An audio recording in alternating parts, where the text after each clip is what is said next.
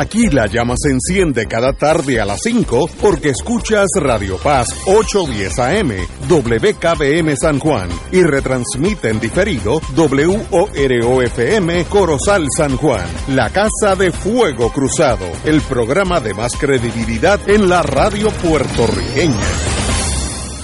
Esta emisora y sus anunciantes no se solidarizan necesariamente con las expresiones que escucharán en el siguiente programa. Son las 5 de la tarde, hora de escuchar Fuego Cruzado, el programa de más credibilidad en la radio puertorriqueña, en las voces de Ignacio Rivera y sus panelistas invitados con su discusión política dinámica e incisiva de los acontecimientos más importantes del momento. Fuego Cruzado comienza ahora.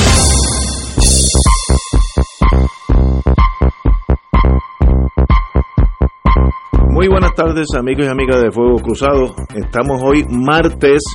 Marilú Guzmán eh, es víctima de una monga. Yo me he hecho parte de la culpa porque yo la cogí hace como semana y media. Yo creo que se la yo se la he regado a casi todo aquí en Radio Paz. Menos a mí que siempre mantengo la mascarilla. No, no, y, y, usted tiene unos anticuerpos que no, no vamos ni a entrar en eso porque es más complejo. Pero un, un privilegio estar contigo, Arturo. Gracias, saludos tanto a ti como, como a Rafi Anglada, que lo tenemos por aquí, y al doctor Rafael Anglada. El doctor Rafi Anglada está sustituyendo a Mariluz, si eso es que es posible, yo dudo que lo sea posible, pero está aquí, por yo, ella. Yo creo que la imposibilidad es recíproca. Ese, ese, el destacamento de, lo, de, la, de, de, las tormentas y las inundaciones. y a Mariluz que se reponga porque de, ella es muy valiosa para Fuego Cruzado, tiene su propia eh, porcentaje de personas que cuando que escuchan el programa me hablan muy bien de ella, de su verticalidad y su arrojo.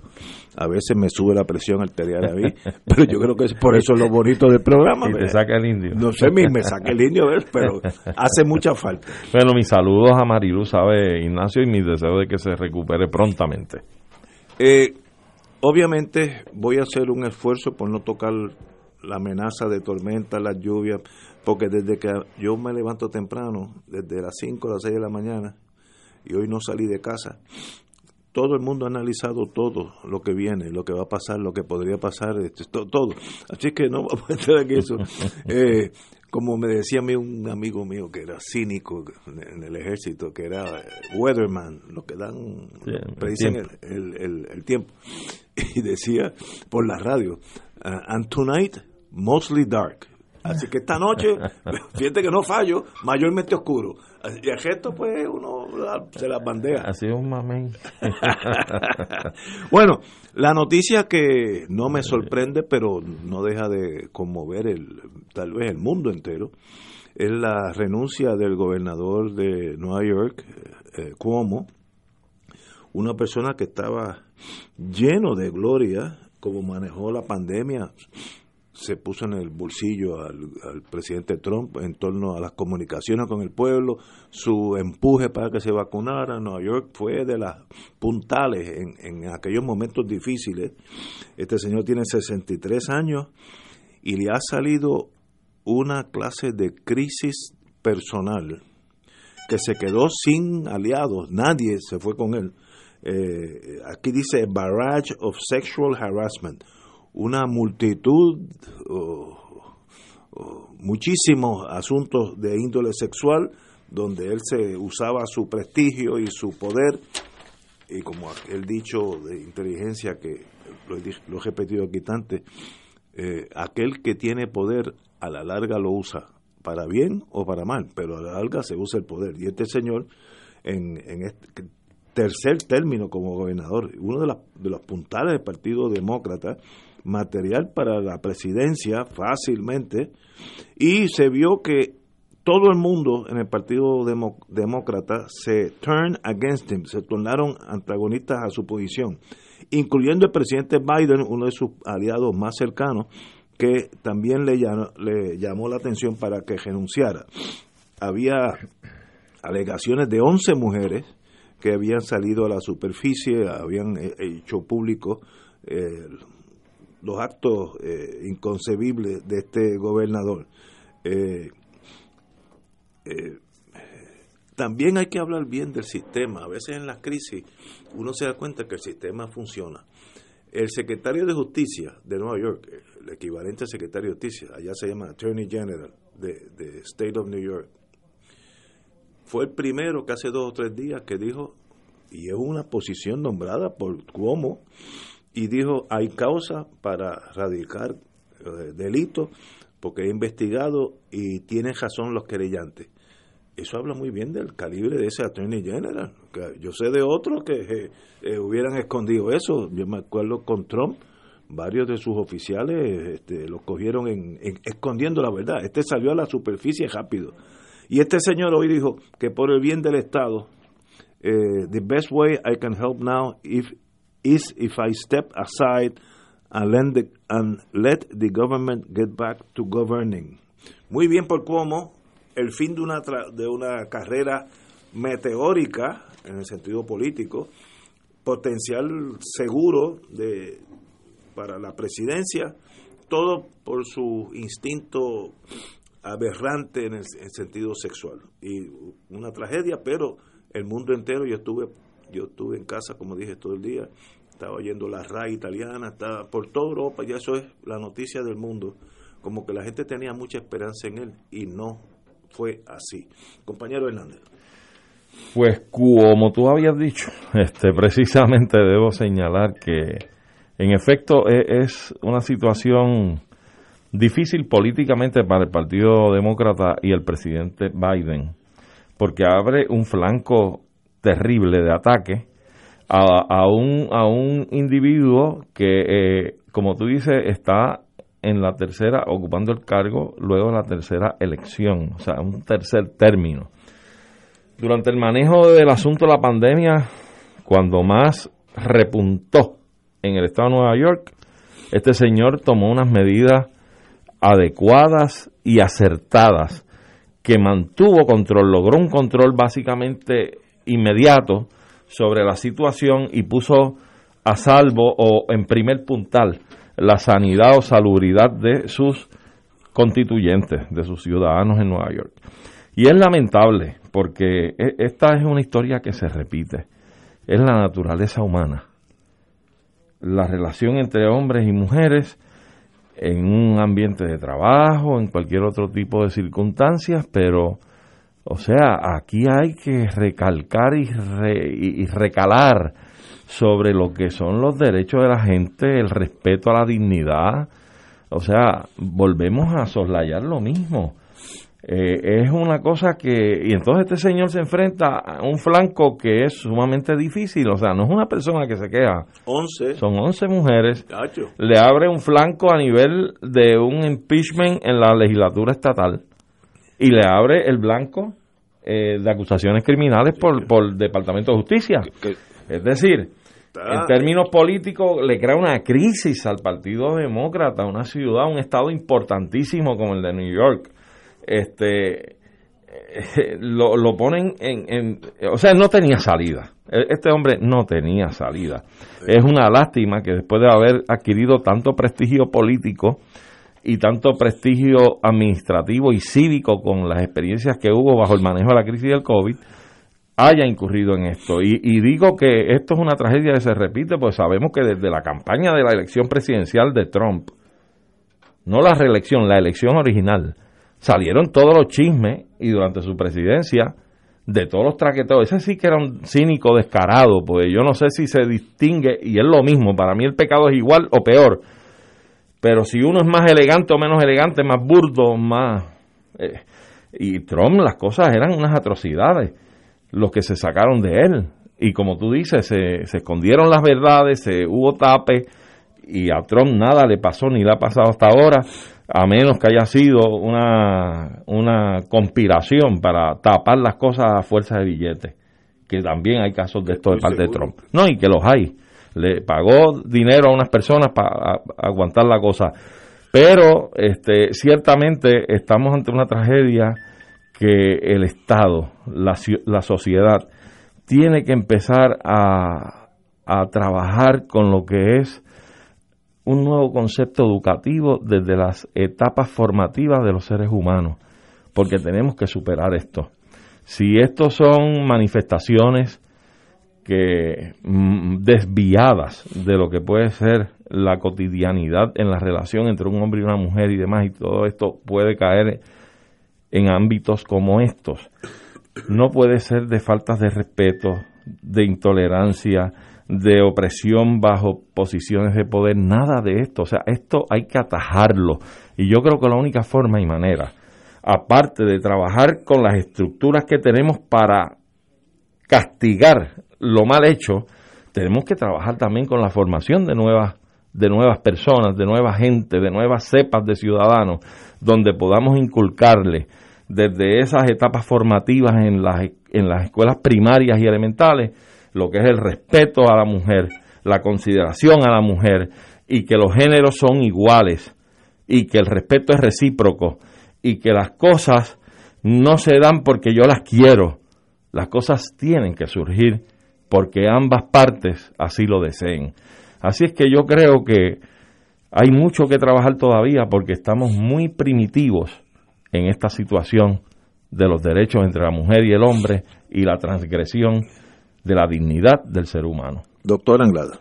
Sí, mira, quizás una pequeña corrección, y yo no soy experto en el tema, es, es un abuso de poder. Tú lo dijiste correctamente al final. Más que hombre y mujer. Sí, que se puede. Porque podría ser, podría ser mujer contra hombre, podría ser hombre contra hombre, mujer, contra, mujer, Correcto, O contra eh, lo que se, no sé si lo digo correctamente, eh, eh, cuando un transvesti se dice, eso es correcto. transgénero. Transgénero.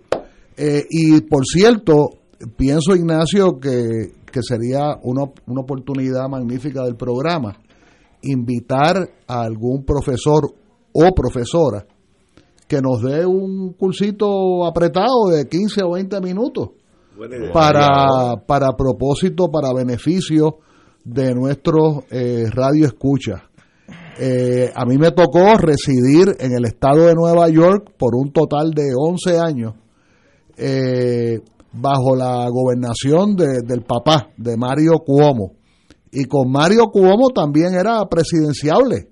Se hablaba como una reserva del Partido Demócrata para las candidaturas presidenciales, presidenciales. Eh, lo mismo con el hijo. Eh, y eh, coincido con todo lo que tú has dicho, Arturo. pero con el detallito de que siempre está la figura del poder. Me alegra saber que el trabajo del, del observador, del llamado observador de los eh, crímenes de crímenes eh, eh, iba a dejar iba a decir pasionales y me corrigieron los otros días me corrigieron correctamente crímenes de motivados por el género no sé la frase exacta o, intragénero no, no, no, no conozco pero hasta en el manejo del idioma eh, todos nosotros tenemos que reeducarnos. Yo escuchaba las otras noches, antes de anoche creo, una mesa redonda de la televisión cubana excepcional en el tema, en el tema del racismo. y, entonces el, eh, siempre la segunda oración es si la palabra raza es correcta. Y, tomo nota de que Ana Irma, la senadora Rivera Dacen, creo que ayer eh, consignaba de que, bueno, no habían razas, pero entonces está el problema de cómo tú examinas el tema de la raza. Pues un poco con el tema del hostigamiento por razón de género, si lo estoy diciendo correctamente, eh, es lo mismo. Pero a, todo, a, a todos esos efectos, me encantaría recibir una clase gratis de 25, 30 minutos. No, más que gratis de eh, servicio público. Bueno, no, pero, pero, de gratis hacia mí, yo como estudiante. Ah, muy bien. Este, de cualquier facultativo, de cualquier experto o experta en ese tema. Eh, de verdad que es una a mí me cae muy bien el gobernador desconocía ese lado de su personalidad que obviamente destruyó su carrera. Y también, como dije, en momentos de crisis donde tú ves que las instituciones funcionan o no funcionan. El secretario de Justicia que él nombró, Attorney General de Nueva York, fue el que dijo que tenía causa para acusarlo criminalmente. Eso, eso es un acto que la, institución funciona, así que lo felicito. Ignacio, yo no estoy seguro si es por nombramiento o, es por elección. Bueno, ok, muy por elección del Estado. Bueno, desconozco. Oye, sí, buen punto, porque el sistema, bueno, en New Hampshire hasta los jueces van a elecciones que es un sistema diferente. Pero este señor demostró valentía, demócrata como él, valentía, y para eso que cuando hay crisis es cuando tú ves si las cosas funcionan o no. Porque cuando todo está bien, ir a una fiesta y tomar buen vino, eso lo hace cualquier pelafustán. Ahora, cuando hay crisis es que tú ves si las instituciones funcionan o no y sencillamente nosotros podemos aprender algo de eso también. En momentos de crisis a veces cometemos uno, uno que otro desliz. En inteligencia se decía que el ser humano lo mueve en varias cosas. El curso básico, el poder. Muchos políticos están en ese mundo porque eso da poder. No necesariamente dinero, pero poder. El poder que da el dinero, también eso, eso también jala el recognition, eh, que la gente sepa quién tú eres. Eh, y, mucha gente en inteligencia uno los ataca por, por ese ángulo.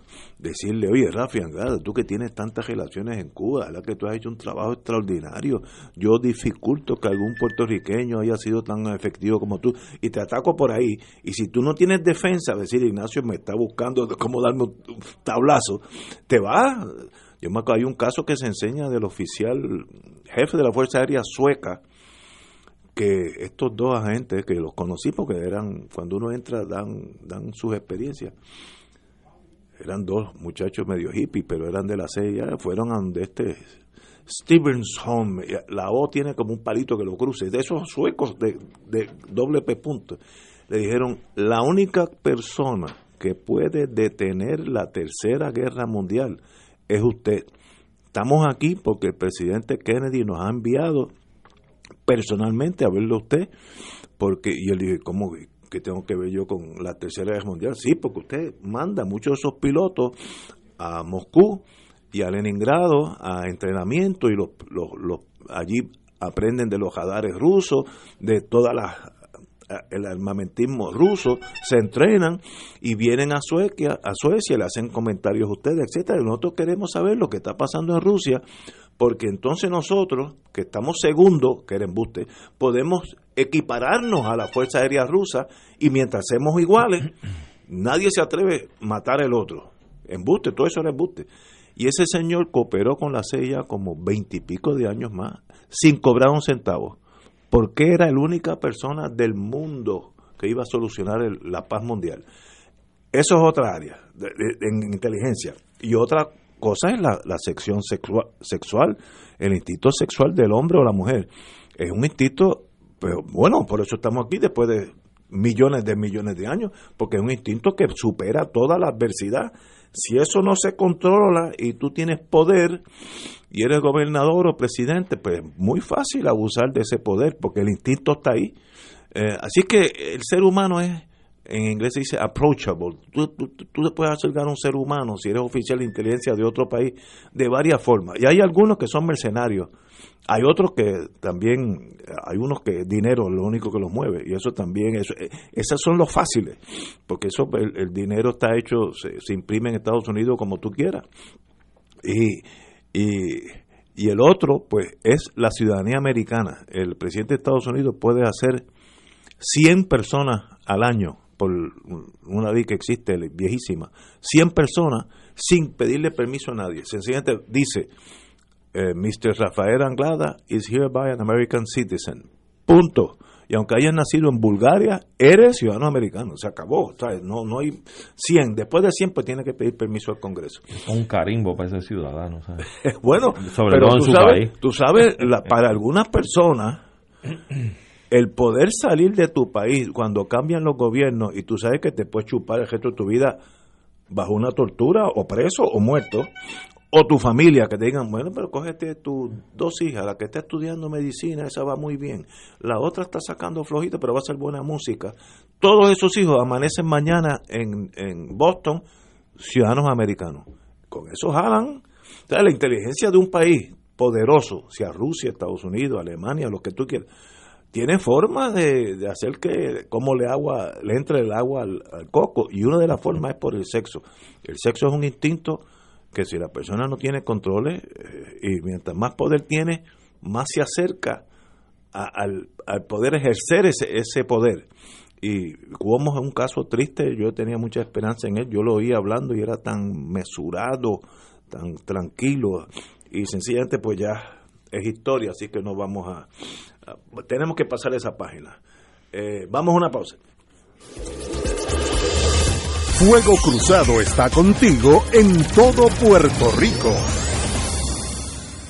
Por más de un siglo, juntos hemos encontrado en la YMCA de San Juan un lugar seguro donde desarrollar nuestro potencial. Aquí encuentras una variedad de programas deportivos, educativos y de bienestar, como gimnasio, yoga, natación, baloncesto y centro preescolar. En la YMCA te fortaleces física y mentalmente y floreces. Redescubre hoy todo lo que la Y tiene para ti. Visita ymcasanjuan.org. Demos gracias a Dios en la Tierra Santa. Acompaña al Padre Milton a la peregrinación a Tierra Santa y Jordania.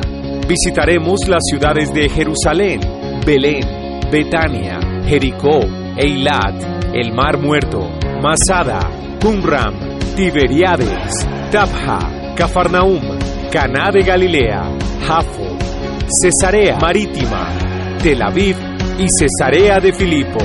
En Jordania iremos a Petra.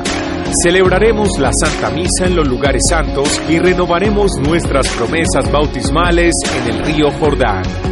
El viaje incluye Boleto aéreo ida y vuelta. Traslados aeropuerto, hotel aeropuerto. 13 noches en Israel en hoteles categoría 4 estrellas superior o 5 estrellas. Todos los desayunos, almuerzos y cenas. Guía acompañante en todo momento en español para todos los tours. Autobuses con wifi y aire acondicionado. Auriculares incluido para todas las visitas. Todos los tours especificados en el programa de viaje. Todas las entradas incluidas a los lugares a visitar. Celebraciones de la Santa Misa los domingos y en todos los lugares especificados en el programa de viaje, impuestos aéreos, tasa de frontera a Petra, Jordania, propinas a los guías, choferes, maleteros, mozos, etc. Representante de Puerto Rico viaja durante todo el viaje. Marca ahora y reserva tu espacio llamando a Puerto Rico Viaja al 787-918-8989.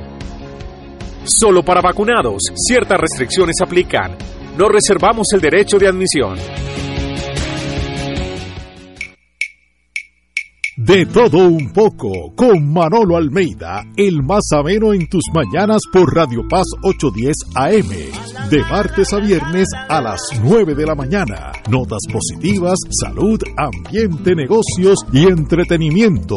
De todo un poco, martes a viernes por Radio Paz. ¡Estamos vivos! Y ahora continúa Fuego Cruzado.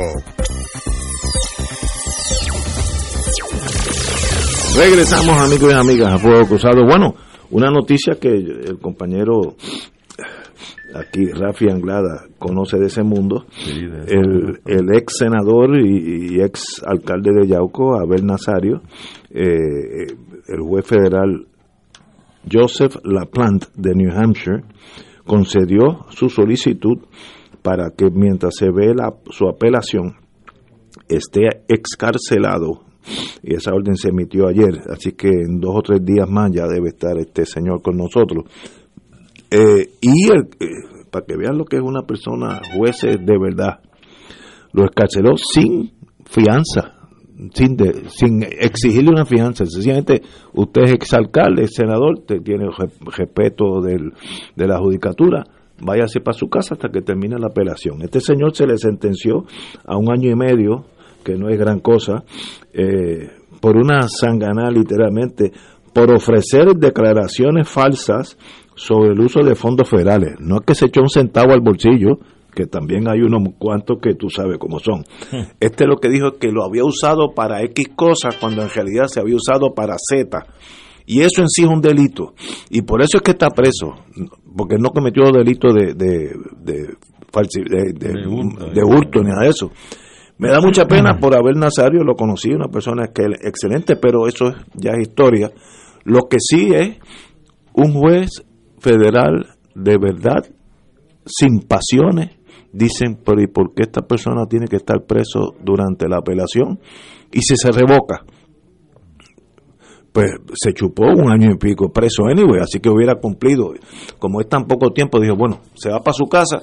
Cuando determinemos con un tiempo, que eso ya debe estar por ahí saliendo en tres o cuatro meses la decisión, si, si no es muy compleja, pues entonces veremos. Si sale inocente, se va para su casa y si no, pues termina el gesto de, cumplir. Ahora una pregunta. Jueces de verdad, como mi admiración con ese tipo de juez. Una, una pregunta es la siguiente, o sea, estoy, no estoy completamente seguro, tal vez Rafi lo, lo sepa mejor, si el concepto es que se le deja en libertad bajo fianza mientras apela el sí, caso. Sí, sí, sí. Así sí. Pero no tiene que prestar fianza. No, no, bajo la que prestó original. Exacto. En el proceso. O en... en, en OR.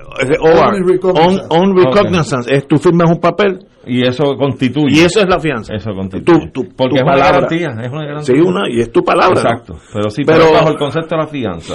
Pero me, me alegro que haya jueces de ese calibre que se puedan separar un poco de las emociones, sobre todo en casos donde hay políticos envueltos o casos espantosos, donde hay unos asesinatos horribles. El, el no tener emociones, no todos los jueces pueden, pueden hacer eso, pero este demostró, este señor no tiene, no es peligro para la sociedad, etcétera, ¿para qué mantenerlo? Sobre todo una sentencia tan corta que ya mismo lo hubiera cumplido anyway. Así que se, hubiera tornado académica la, la, apelación. Que hubiera sido una injusticia si se quedaba pulgando cárcel mientras apelaba. Y si el resultado de la apelación hubiera resultado en en darle la razón. Seguro y desestimar entonces todo el proceso y que no hubiese sido necesariamente haber sido procesado pues hubiese pagado cárcel sin necesidad y, y, al revés si pierde la apelación tiene que regresar a claro, el remanente. claro, los 18 los 18 meses. son aproximadamente como 15 meses. Correcto si tú le rebajas hasta 6 meses de media casa aquí en la avenida Fernández Junco, estamos hablando de 8 o 9 meses. Que ya está. Que ya más o menos, no creo que los tenga. Pues, paréntesis, el domingo pasado, el domingo pasado, el, o sea, no sé si este domingo o el anterior, eh, hubo otro asesinato a, a, metros de la media casa de la Fernández Junco.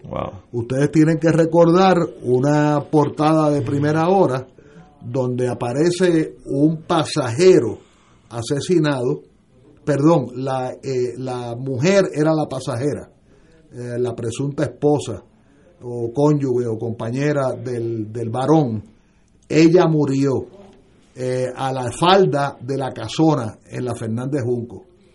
Y mi estimado conservador es como la cuarta o el quinto asesinato que se da saliendo de la media casa, eh, que estamos hablando al lado de National, no estamos hablando en China, estamos hablando en la Fernández Junco, entre la calle del Parque y National, de, donde, de donde estaba originalmente la Facultad de Derecho de la Escuela de, de la Universidad Interamericana.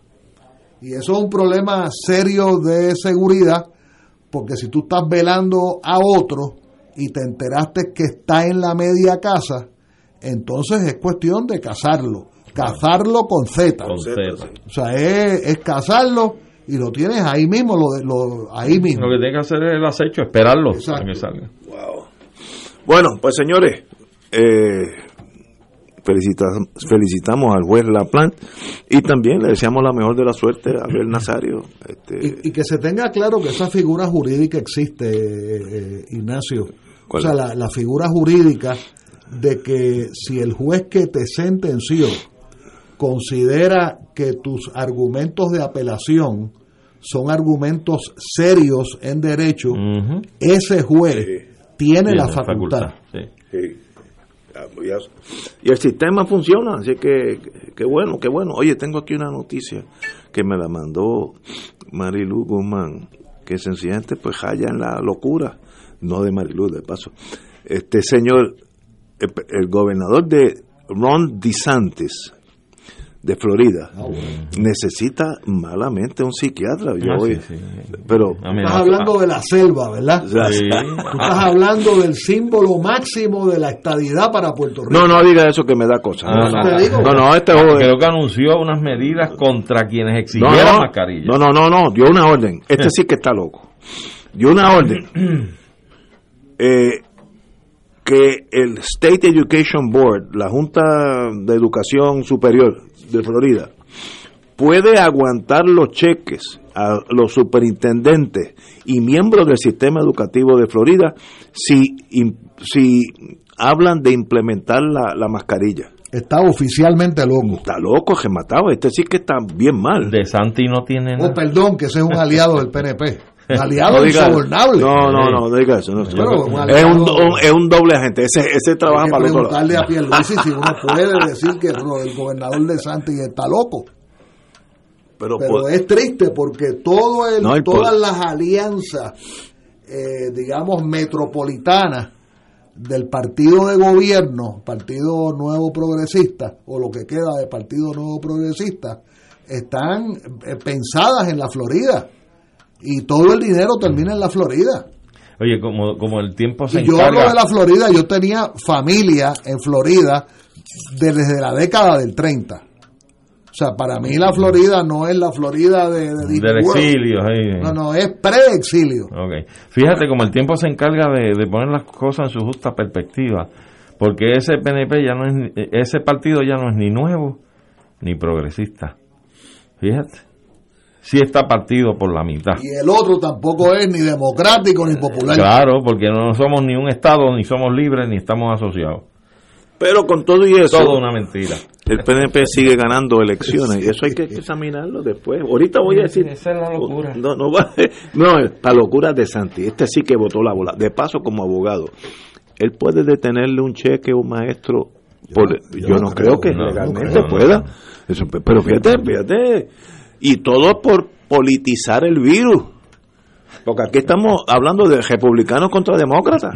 Y como dijo, ¿cómo se llama el, el epidemiólogo de Estados Unidos, de nombre Fauci? dijo, uno no puede politizar un virus. Eso es una decisión absurda. La, política es la política y los virus son los virus. Eh, Ignacio, hace como un par de días, eh, NBC en, esos, en esas partes que ellos publican gratis en el Yahoo, en los celulares, eh, publicaron una lista por estado de cuáles eran las percentilas de vacunación por estado. Y por supuesto, Nueva Inglaterra quedaba bien alto. Sí, como siempre. Eh, Rhode Island, Massachusetts, eh, quizás New Hampshire, no me acuerdo. Sí, New Hampshire está bien alto. Eh, y Vermont estaba alto, eh.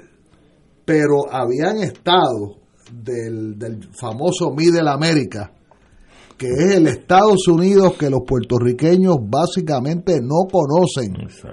Cuando uno va a una ciudad y el centro cultural de la ciudad es un Walmart, entonces tú sabes que las cosas están bien malas y a mí me ha tocado meterle mucha gasolina a ese continente que tanto admiro y que tanto estudio. Este, ahora mismo estoy estudiando, eh, eh, estoy en el 1820, eh, en, en, cómo se montaron las primeras, las primeras carreteras, las los primeros canales, los primeros ferrocarriles y, por cierto, ahora es que entiendo por qué Nueva York vino tan poderoso. Lo, en mi opinión humilde, ¿verdad? Es por el desarrollo de los canales, que a su vez eh, hacían bien barato el trasiego, no solamente comercial, sino el trasiego humano. Eh, pero, pero Estados Unidos está malito. Está malito. este, este, maestro de verdad parece un chiste, lo único que es verdad. Lo de Santi suena de una persona demente, no, no estoy exagerando. Cuando, tú tienes setenta y pico de millones de electores que están en esa onda porque están reflejados en un pensamiento como el de Trump y de este señor, o sea, es la misma la misma ideología. Wow. Tú sabes, esto es una cuestión del dinero, de la libertad y el libertinaje y olvídate de las cuestiones de los conceptos de salubridad y sanidad para el país y la gente. No, no, no, no. no. Esto, esto es una barbarie. Sí, sí, suena... Eh, para mí es an impeachable offense. Puede ser residenciado por ser tan bruto o tan malo, una de las dos. O ambas, bruto y malo, que es peor. Todas las anteriores. O todas las anteriores. Vamos a una pausa, amigos. Fuego Cruzado está contigo en todo Puerto Rico. Buenos días familia. Es la casa a la que siempre puedes llegar sin invitación. A las 10 de la mañana, Judith Felicie es tu anfitriona para conversar sobre medicina, psiquiatría de niños y adolescentes, artes, derecho, valores y fe. Todos los días por Radio Paz 810 AM. Buenos días familia. Donde una conversación parece demasiado corta. Buenos días familia. De lunes a viernes por Radio Paz 810 AM. ¿Tienes cáncer de o del pulmón. Si has recibido terapia y el cáncer continúa avanzando, no pierdas la esperanza. Existen nuevas terapias basadas en el perfil molecular para pacientes de cáncer de páncreas o pulmón, disponibles en Puerto Rico únicamente en Pan-Oncology Trials. Llame hoy al 787-407-3333. 407-3333. Pan-Oncology Trials, ofreciendo protocolos de tratamiento con la ciencia más avanzada para combatir el cáncer. Fuego Cruzado, el demás credibilidad en la radio puertorriqueña es ahora la tribuna abierta de análisis noticioso con diversos ángulos que exploran el trasfondo de lo que acontece a diario y cómo nos afecta. Escuche a Ignacio Rivera y sus panelistas invitados de lunes a viernes a las 5 de la tarde por Radio Paz 810 AM y la cadena radial de Fuego Cruzado. A esa, la pequeña gigante te invita a sintonizar su espacio radial A esa Informa. Todos los jueves a las 4 de la tarde se estará ofreciendo información relevante a los pensionados y jubilados de Puerto Rico. Te esperamos a esa imparable, auspiciado por MMM Alianza. Como parte de la conducta ética que debe regular lo que piensa, hace y dice cada rotario antes de actuar, este debe plantearse lo siguiente, ¿es la verdad? ¿Es equitativo para todos los interesados? ¿Crea buena voluntad y mejores amistades? ¿Es beneficioso para todos los interesados? Esta es la prueba cuádruple. Mensaje del Club Rotario de Río Piedras. Y ahora continúa Fuego Cruzado. Señores, las clases están por empezar la clase en el eh, ámbito público, que es la gran mayoría de los muchachos nuestros, eh, estamos a, ley de una semana. Y ahí, como siempre, la, desde que yo era niño, la misma incertidumbre de que si estamos listos, si no estamos listos, las escuelas están lavadas, que si la grama se cortó, que etcétera, etcétera. Si a eso le añades la pandemia, pues entonces es un cóctel molotov tremendo eh, y sencillamente, pues, el presidente, el secretario interino de Educación, Eliezer Ramos, eh, reconoció ayer que no todos los planteles estarán en, perfecto estado para recibir a los estudiantes. Eh, bueno, muy bien, somos todos humanos y todos cometemos errores, etcétera, pero eso, esa problemática yo lo vengo oyendo fácilmente 50 años de mi vida, 50. Nunca estamos listos, nunca ha habido ni una vez.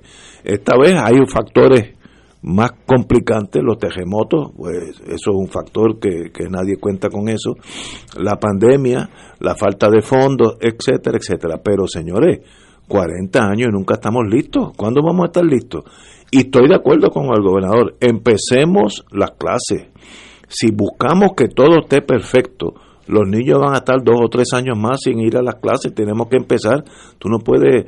Eh, eh, eh, gobernar es difícil porque aquí hay una ecuación entre salubridad pública y educación. Si tú tienes, si tú quieres tener un sistema donde nadie se contagie, que nadie salga de los, de, la, de sus casas, perfecto. Digo, arruinarte la economía, etcétera. lo mismo con las escuelas. Esos niños se quedan en su casa un año más el mito de que llevaban computadoras, sabemos que eso fue embuste, eso no pasó. Eso fue el del lacito, ¿verdad? Yo no, sé cómo es. Sí, el del, lacito. Ah, pero esas computadoras, el 90, digo, estoy exagerando, el 80% de los niños nunca le ha llegado una computadora. Y si te llega una computadora, si tú no tienes el link de esa computadora, la, red. Que eso, eso cuesta dinero, a menos que el gobierno se lo dé a ese niño. Eh, una computadora sin red es igual que un cenicero, no, no, no tiene uso ninguno. Ahí perdimos un año de historia, y es verdad, hay crisis en la vida de los seres humanos y de las naciones que a veces se, sacrifican eh, años escolares. Pero vamos a empezar. Ah, que va, habrá problemas, pues seguro va a haber una escuela que cuando empiecen la semana que viene, la grama va a estar dentro de los salones. Eso es garantizado. Es más, el que me lleva la contraria me llama en privado y apostamos una botellita de vino. Eh, porque yo sé que va a pasar. Ahora empecemos. Porque si no empezamos, no vamos a comenzar. Y, yo sé que esto es una decisión difícil para el gobernador, pero jale el gatillo y empezamos y veremos en qué, en qué se puede ayudar a que este año escolar sea lo menos malo posible. Esa es la única alternativa que tenemos. Pues mira, Ignacio, fíjate, el titular de esa noticia es grandes retos para el inicio de clases.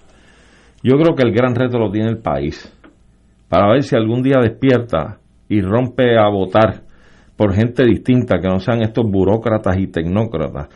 Óyeme, yo no puedo entender. Llevamos más de un año, año y meses, cerrada toda la actividad escolar presencial. Toda. Eso es correcto. Entonces, digo yo, ¿cuánto tiempo lleva el gobernador en su puesto? Siete meses. Hubo un intento de que se iniciara el semestre pasado presencial y no se, no se logró a destiempo, no en, el mes que de ordinario empiezan los cursos y los semestres escolares. Y no se logró.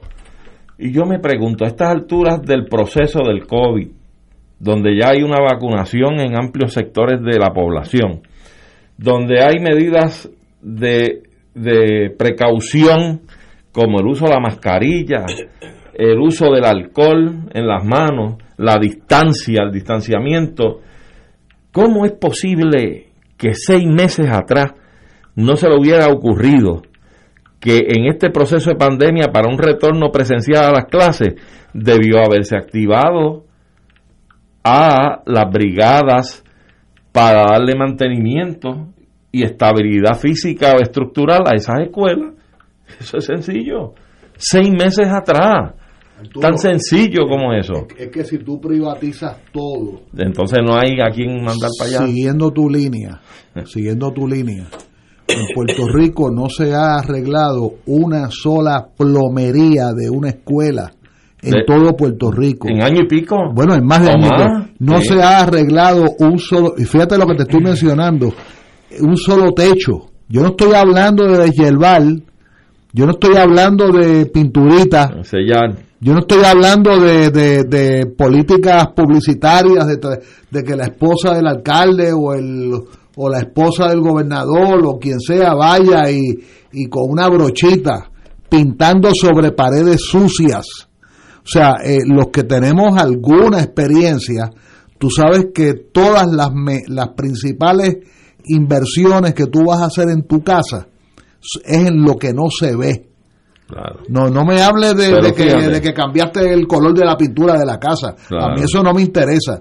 Ahora, es peor todavía. Eh, ni tan siquiera tiene que ver con quién gane las elecciones. Porque si hubieran ganado los populares era lo mismo. Sí, pero yo no estoy hablando de los mismos. Está bien, no, pero era, era el, el, el, el modus operandi hubiera sido lo mismo. Y encima de eso, encima de eso, tenemos que hablar de los atornillados al atornillado no le importa quién gane las elecciones. va a estar ahí. Porque ese atornillado tiene que llegar a su escritorio, leer el periódico, tiene que leer el periódico, tiene que coger un coffee break antes de empezar a trabajar, y etcétera, etcétera, etcétera. El país no funciona. Pues todo eso. Eh, eh, eh, cuando yo hablé, cuando yo, yo, cuando yo dije en, en, en abril, en mayo, que por qué se hablaba de agosto que, que prohibiéramos la palabra agosto. Agosto es una palabra que no se debería usar. ¿Por qué no se empezó en junio? ¿Por qué no se estudió en julio? Claro. Eso es correcto. Y entonces, y, ustedes son testigos, y todo el mundo, digo, todo el mundo tercero, ¿verdad?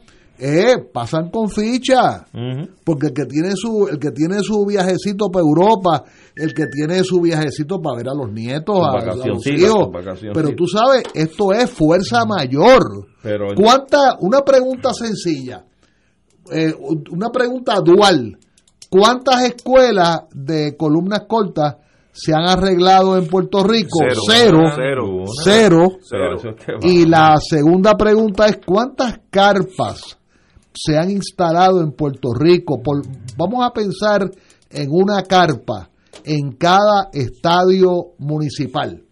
Si tú pones una carpa en, en un estadio municipal, tú automáticamente tienes casi 80 carpas bien puestas y le pones al lado una, una letrina una letrina limpia y eso es una escuela es, como el cuento de que Ignacio hace de los niños vietnamitas en los árboles son las escuelas. Donde quiera. Lo que tú necesitas son las ramas de un árbol. Donde quiera tú impartes la enseñanza. A eso es que vamos porque el, el punto mío es el siguiente los terremotos. Cógete los terremotos del 2020 oye Obviamente, escuelas destruidas físicamente, bregar con eso, pues va a coger tiempo.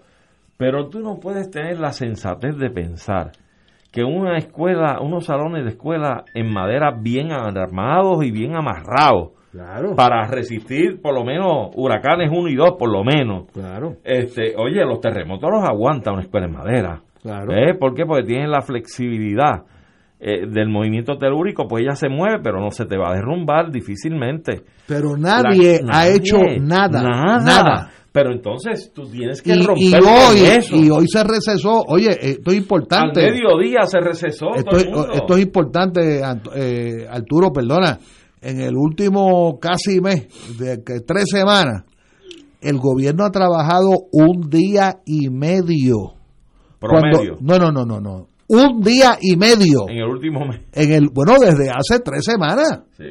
Digo, tú dame todas las razones que tú me quieras dar y dame todos los días de fiesta.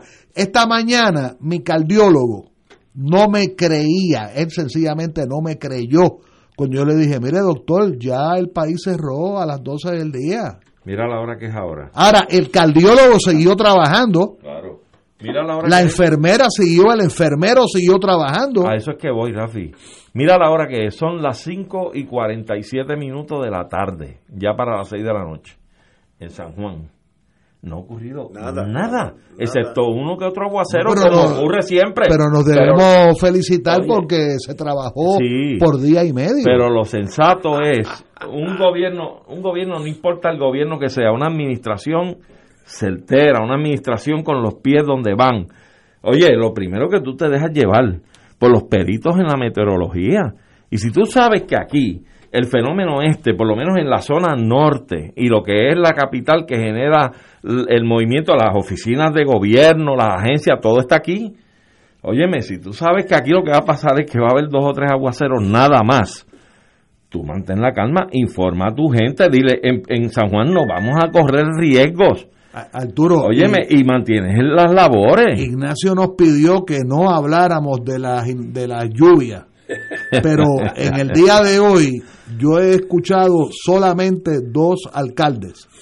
El primer alcalde dijo, y cito, que en, en, la, en, en los hogares estos de emergencia, refugios, en los refugios, no había ni luz ni agua en un municipio el otro alcalde dijo que en los refugios no habían plantas eléctricas. Esto es increíble. O sea, eso es, ese es el, chispito que yo escuché antes de llegar aquí hoy, hoy. Esto es inconcebible. O sea, nosotros hemos pasado por terremotos, por huracán María que nos, nos esbarató, categoría 4, casi 5.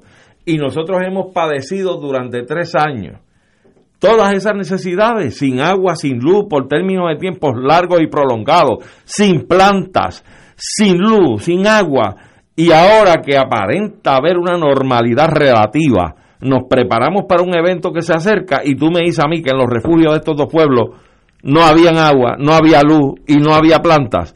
Esto es un crimen de lesa humanidad. Quiero añadir algo un crimen de lesa humanidad. Quiero añadir algo que escuché ahorita como a las 10 menos cuarto, eh, una colega de una radio amiga entrevista al general de la Guardia Nacional. Ok, él hace 40 explicaciones y se habla de las gomas, del recogido de gomas vacías.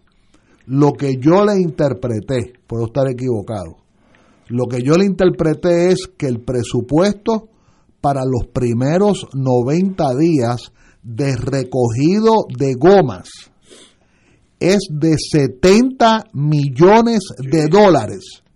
Y lo otro que acotaba el general es que había un cálculo equivocado, se pensaban que iban a ser aproximadamente 225 mil gomas vacías y parecía ser que iban a ser meramente 100 mil. O sea, desechables. no, no, no, las gomas que están desechables, cogiendo ratones y cogiendo Agua. mosquitos de dengue. la próxima pregunta que uno tiene que hacerse si uno llegó a noveno grado, ¿verdad? O a octavo grado, es 7 millones de dólares para 100 mil gomas vacías. ¿A cómo sale la goma? Ok, mi cálculo fue 70, dólares por goma. Por goma recogida. La gente que no se crea. Oye, eso sale la goma nueva. Pero espérate, la gente que no se crea que ese dinero lo eh, baja de las nubes por las mañanas. Ese dinero es un dinero de emergencia, ¿verdad? Del gobierno federal que se le paga a la Guardia Nacional del gobierno federal. Correcto. O sea, un bolsillo le, da 70 millones a otro bolsillo. La próxima pregunta es, ¿cuántas, ¿cuántos jóvenes universitarios podrían matricularse en la mejor universidad anualmente con 70 millones de dólares? ¿Cuántos? Mejor aún cuántos jóvenes tuviéramos nosotros en nuestra universidad. Bueno, pues nosotros garantizándole la, formación completa. que yo dije la mejor universidad. Esa, la, nuestra. correcto. La mía. La nuestra. ¿Cuántos, ¿Cuántos estudiantes tú les puedes garantizar un estudio anual universitario? Hasta completar su grado. Con 70 millones de dólares, y voy a repetir que es culpa nuestra, no es culpa de Pierluisi, ni de Aníbal Acevedo Vilá. Es culpa de los puertorriqueños que dejamos las gomas por ahí tiradas. Es, es nuestra culpa. Pero fíjate, fíjate, Rafi, cuando tú compras una goma nueva, a ti te hacen pagar un impuesto por el recogido de esa goma cuando sea desechable. Sale barato, 70 dólares por recoger una goma. No, no, a lo que voy es que no necesariamente es que sea problema nuestro que dejamos la goma tirada. Porque en la gomera donde tú cambias la goma, se quedan con la goma desechable. ¿Tú entiendes? No es que Juan del Pueblo coja y la goma la tire en la esquina es que en la gomera se quedan con la goma desechada, se hablaba, con la nueva. Se hablaba ahorita de otro tema que también es culpa nuestra, que es cómo la gente aprovecha que vienen las lluvias y, la, y las tormentas para tirar la basura a la calle y los municipios no dan abasto. Para recoger ¿Y dónde termina eh, la basura? En los acueductos. ¿Y qué es lo que multiplica las inundaciones? El cúmulo, eh, el de, cúmulo de la basura que nosotros tiramos a la calle. Eso, es así. Que no es el imperialismo norteamericano. No, es una cuestión de educación. Es una cuestión de educación a la gente. Pero eso es civilidad. Eso nosotros tenemos que empezar con las cepas nuevas que se están levantando. Porque a lo que hacen eso y acometen ese tipo de atrocidad, tú los puedes multar y los puedes llevar al redil. Tiene que haber, pero tiene que empezar con los de abajo. Tiene que haber una familia o un equivalente de familia tiene que haber una escuela o un equivalente de escuela, en un país donde casi nadie pasa del sexto grado. No voy a decir high school, sexto grado. Pero mira, para yo completar el pensamiento ahorita que hablaba del poder, se habló aquí del poder, ejercer el poder, etcétera. Yo rápido pensaba, los que salen electos en la legislatura rápido buscan los carros negros con bombillitas. ¿Ah? Pero fíjate, fíjate, yo estoy seguro de varios senadores y representantes que son minorías que no están no caen en esa epidemia. Hoy yo vi un senador, hoy yo vi un senador electo recientemente del proyecto de Victoria Ciudadana. En su carrito Toyota Yaris Bueno, tú estás hablando de una de las mentes más privilegiadas que tiene Puerto Rico, Rafael Bernabe. Rafael Bernabe lo vi esta mañana en su Toyotita Yari. que quiera leer algo, que, se compre un libro de Rafael yo, Bernabe. Yo creo que es como el 2015 o 2014 ese carrito. Y en ese carrito él iba esta mañana conduciendo. Muy probablemente, estoy seguro, pues es su trabajo ahora, para el Senado. O haría escala en la universidad y después iría al Senado, como fuese pero yo decía, mira, que eh, pensé rápido en Pepe Mújica, ¿verdad? O en José Luis Dalmau, o en, un PRI, en una, en, un, ¿cómo se llama? PRI, el que se llama el carro. Eh, Prius. Prius. Que, que entregue el agua y coja el Prius. Pero precisamente esas son las diferencias que yo pautaba que debemos empezar a dar y que yo creo que ya el pueblo se está dando cuenta porque tenemos que salir de estos tecnócratas y estos burocráticos que nos tienen empantanados. O sea, después de un año y pico sin haber actividad presencial en las escuelas, yo no puedo aceptar que me digan hoy que muchas escuelas no están preparadas para iniciar las clases. Severino. Bueno, muchas gracias. Como, llegué un poquito temprano, voy a meter la cuchara en este tema, que yo creo que es un tema bien bueno, lo, lo venía escuchando y creo que es muy acertado lo que estaban diciendo. Pero yo debo además decir que yo pienso que el tema del ambiente en Puerto Rico necesita un tratamiento de urgencia. El tema del ambiente en Puerto Rico es mucho más complicado, ¿verdad?, que lo que ha puntualizado las demandas allá en, en Rincón o lo que ocurre visiblemente con las gomas. Es un asunto muy, muy, muy dramático en el cual se nos va la vida y yo no veo, yo no veo el sentido de urgencia en una isla relativamente pequeña, eh, bastante poblada, aunque la población se ha reducido, eh, todavía sigue siendo una población significativa en un espacio en el cual se pone mucha presión. Y hay unas conductas, como ustedes muy bien estaban ilustrando, que denotan un, eh, un desapego con el cuidado y el fervor que se le debe tener al, al ambiente en Puerto Rico. Eh, el tema de la basura, por decirlo así, estamos sin duda alguna, sin duda alguna. Es cuestión de tiempo hasta que explote la, la gran crisis de la basura en Puerto Rico. No, no es sostenible que una isla como la que tenemos todavía continúe eh, habiendo una emisión, la última vez que yo vi un dato era de 6 libras por, por persona. Eh, y entonces cuando uno busca aquí, y yo sé que la semana pasada incluso estuvo aquí Tato Rivera Santana, que conoce mucho de eso, estuvo hablando, aquí las agencias de cuidado del, ambiente están, tienen, él mismo decía, lo escuché, menos de 1% del presupuesto del país, las agencias que tienen que velar por el medio ambiente. Eh, y entonces eh, el reciclaje, debido a la situación internacional, pues se ha caído. Ya aquí no se recicla vidrio, Aquí no se recicla, aquí, aquí hay grandes cantidades de material reciclado que finalmente después que la gente ha hecho este esfuerzo cultural por motivarse a, reciclar, simplemente sabemos que la parte, una parte significativa de lo que se recicla, lamentablemente, vuelve o va a, los vertederos, porque no hay salida. Eh, y aquí yo veo como que cuando ustedes hablaban de esto también me, me choca mucho la atención el que se hable de las gomas. Pero, pero ¿verdad? Este, eh, la gente debe preguntarse y, la legislatura, pero yo concurro con, con Rafi, lo que usted decía, esto no es un asunto ni, ni, del gobernador, esto es un asunto de todos y de, todas. esto es un asunto de gran responsabilidad que tenemos todos como ciudadanos en este país, eh, de que nos preocupe eh, ¿qué hacen con esas gomas? ¿Qué vamos a hacer? Esas gomas se pueden reciclar, esas gomas se pueden triturar, se pueden convertir en agregado para las carreteras, que están bastante mal en Puerto Rico, se pueden convertir en agregado para otros tipos de construcción.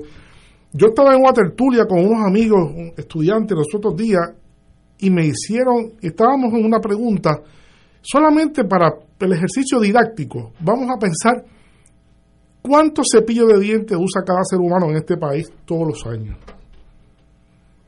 ¿Cuántos cepillos de dientes? Cada cepillo de dientes es, una, es una, un material que va al zafacón en su vida útil, que será pues tres meses, ¿verdad? tres meses, cuatro, no sé. El, el, dentista dice que uno debe cambiarlo porque se, se abren y se cambian. Para pero eso va a la basura. Supongamos que cada puertorriqueña o puertorriqueña usa tres cepillos al año de dientes. Esos son casi 10, cepillos, ¿verdad? Casi 10 millones de cepillos que van a la basura. Wow. Va a la basura. Cuando hay hoy en día cepillos de bambú, hay cepillos de bambú que pudiéramos incentivar puertorriqueñas y puertorriqueños que monten compañías que fabriquen cepillos de dientes de bambú que son totalmente biodegradables. O sea, eh, hay que ser, hay que tener iniciativa. O sea, no es, no hay que ser, no es una gran gesta que Puerto Rico elimine en tres años, cuatro años, todos los cepillos de, dientes de plástico que van a la basura y aquí todos los cepillos de dientes sean biodegradables, incluso fabricados aquí en Puerto Rico. Eso no hay que ser un genio para eso. Y ese es proyecto de país. Eso es un proyecto de país, eso es voluntad que hay que tener. y son asuntos bien, bien complicados que tenemos, urge que nos sentemos todos y todas como puertorriqueños a trabajar con el tema del, del, ambiente, en, mi humilde opinión. Totalmente. Severino trajo algo que me, me choca mi experiencia anterior en los supermercados. Vamos a una pausa y le voy a decir cuál es la problemática con esos cepillos de, la, limpiarse la boca. Que estoy de acuerdo con él. Los millones de colgantes y de No deberían ir a, los sumideros, pero voy a decir por qué van. Vamos a una pausa. Fuego Cruzado está contigo en todo Puerto Rico. Qué manera de querer, de qué manera. Puerto Rico, última función de Camino para Bellas Artes. Vivir sin Casino Metro presenta a Gilberto Santa Rosa el viernes 20 de agosto en Bellas Artes Santurce. Boletos en Ticket Center y Bellas Artes. La conciencia me dice que no la debo querer. Presenta Casino Metro. Te invita a Hipódromo Camarero y Restaurantes Metropol. seguro voy a morirme de Con el apoyo de GFR Media y Oro 92.5. Aquí la llama se enciende cada tarde a las 5 porque escuchas Radio Paz 810 AM, WKBM San Juan y retransmite en diferido WOROFM Corozal San Juan, la Casa de Fuego Cruzado, el programa de más credibilidad en la radio puertorriqueña.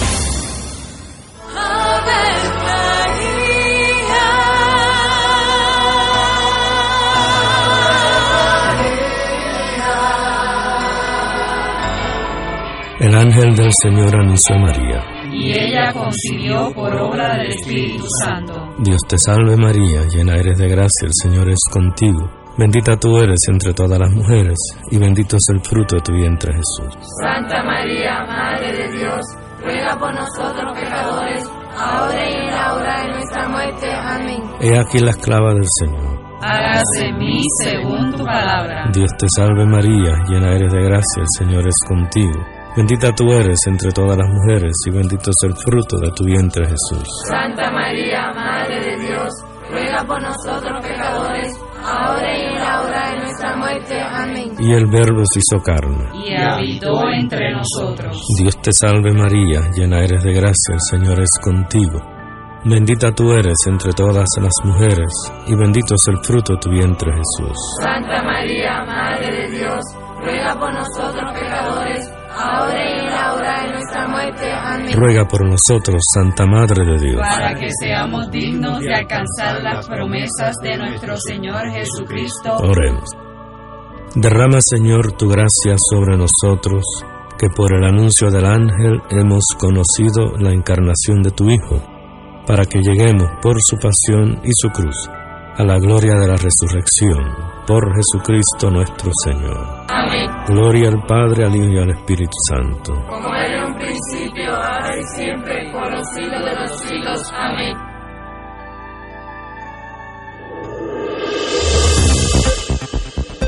Y ahora continúa Fuego Cruzado. Regresamos, amigos y amigas.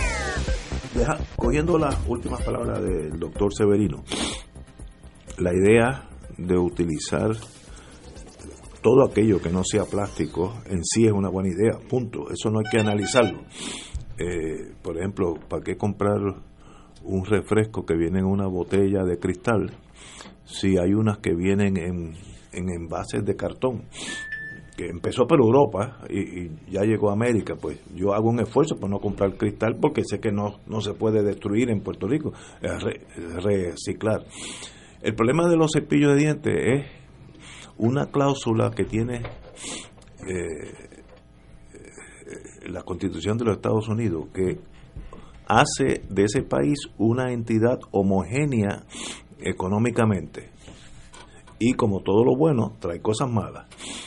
Eh, si uno hace un cepillo de dientes en Puerto Rico de, de bambú, tú dijiste. bueno, sí, eso es lo que está ahora. Hay una, tendencia a, fabricarlos de bambú. biodegradable, completamente biodegradable. de bambú, sí. El problema es que se enfrenta a que los Procter Gamble, toda esa gente, dice, espérate, espérate, eh, Severino and Company me está haciendo un cepillito allí que me puede hacer una, me puede hacer una mella. Lo primero que van a hacer es venir y comprar tu negocio. Eso es, ah, eso, es, típico. Eso es de cajetín. Y, entonces Severino tiene la disyuntiva de trabajar el resto de su vida o dar un tumbe de dos millones netos ¿sabes?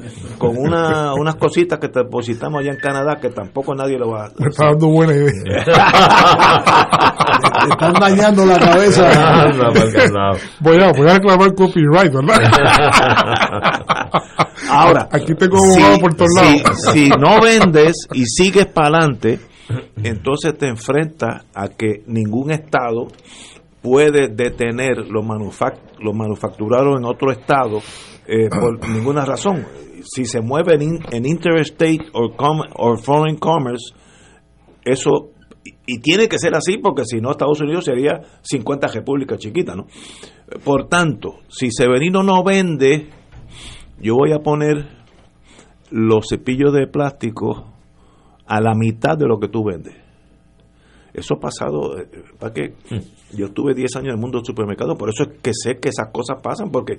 Ah, ¿Te acuerdas cuando le dio un gobernador, yo creo que era Romero Barceló, que en paz descanse, por hacer arroz de aquí? Sánchez Vilella. Bueno, excelente idea, excelente. Sánchez quiso comprar arroz de Guyana. y después Hernández Colón puso los... Los hilos. Los hilos. Pero, no fue Romero. Pero no, aquí se sembró un arroz. Sí, aquí se sembró. Que era de aquí. De, arroz, de aquí. me, acuerdo yo de niño, lo, vi. Apóstrofe aquí. De Gabaja, eh, todo eso había Y coincidió que algunos comerciantes de arroz de Estados Unidos bajaron los precios en Puerto Rico. Pues la señora que tiene eh, 200 dólares al mes para comprarle para sus hijos comida, el hecho de que el arroz de California esté 13 centavos más barato por libra es un montón de dinero. Y eso estranguló la, la plantación de aquí de arroz, que era minúscula. Por tanto, mientras tú seas parte de Estados Unidos, competir con la producción de Estados Unidos, que Estados Unidos es una, un una nación altamente tecnológica y también altamente agrícola. Hubo otra, otra técnica, ¿sabes? Para destruir Bueno, sí, eso es, eso es a, a, palo limpio. Por tanto, eso no es tan fácil penetrar. La única excepción es tú producir cosas que Estados Unidos no produce. Por ejemplo, mango, eh, caña de azúcar, si, si volviéramos a ese mundo, este piña. Pero si tú vas a producir este trigo, están muertos, ¿sabes? A la soltada, porque es más, regalan el trigo a Puerto Rico. Eh, y, y, eso pues hizo la nación una unidad económica pero se hace muy difícil romper ese círculo si tú vas a competir con Estados Unidos. Pero pues ahí estás entonces en el problema de la falta de soberanía. Pero absolutamente. pero en el caso de los cepillos, ya hay, las grandes empresas están fabricándolos. Ah, bueno, eso es otra forma. No, no, ya, eso se vende en el supermercado, se, vende de, la, de, las grandes empresas. Ya, ya, eh, ya te robaron la idea. No voy a decir el nombre. No, no, no, si yo lo que, lo que estoy planteando esto es como un interés totalmente en términos ambientales. ¿Verdad? O sea, quien lo, quien lo fabrique es indistinto. Si yo veo un, cepillo de dientes que no sea plástico, lo voy a comprar no plástico. Casi no hay, casi no hay, y se vende muy rápido. Eh, que haría falta un estímulo para la producción y una decisión política del gobierno de Puerto Rico, dada la circunstancia particular y la sensibilidad que tiene el espacio puertorriqueño con la basura. Puerto Rico necesita reducir la basura. Pero ahí viene, viene volvemos a a la cláusula. Si, el gobernador este eh, Luisi o mañana el doctor Severino lo que sea dice yo voy a proporcionar que es una buena idea de fomento económico ayudar a la concienciación de los puertorriqueños de comprar este cepillo de dientes no de, eh, degradable etcétera etcétera. Muy bien y empieza por ahí. Si compites si empiezas a hacerle mella al productor de ese cepillo, vamos a decir en Tennessee, el senador de Tennessee va a llamar al gobernador X, decirle, oye, ven acá, Charlie, ven acá, muchacho, ¿qué, ¿qué, tú me estás haciendo aquí? Mira, hemos tenido que bajar la, la, la plantilla de, de, trabajadores, 25 personas, eh, esos son mis constituyentes, esos votan por mí, ayúdame, y, y, lo, que, lo que quiero es que no me desayudes. En otras palabras, no hagas nada y yo gano. Si te metes, cuando tú quieras un voto mío allí, el de Tennessee no cuenta. Claro.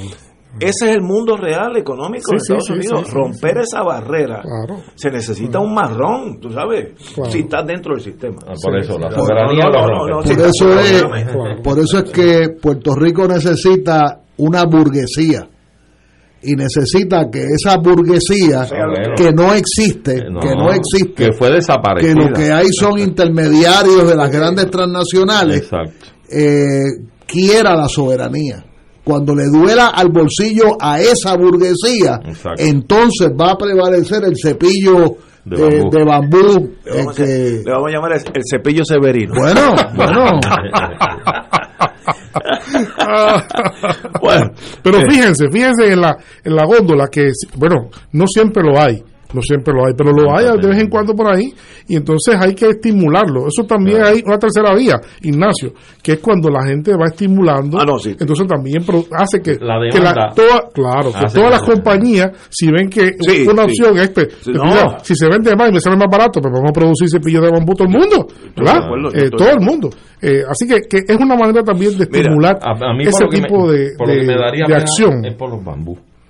Oye, pues, tan lindos que son. No, no, pero son, son plantillos de bambú para eso específicamente, claro, ¿no? claro. Y se usa la, la, la, la biomasa, ¿no? Yo hace- Este, que es mucho mejor que el plástico, Mucho por mejor, supuesto. mucho en aquel mundo que ya yo no soy parte de él, pero que disfruté mucho.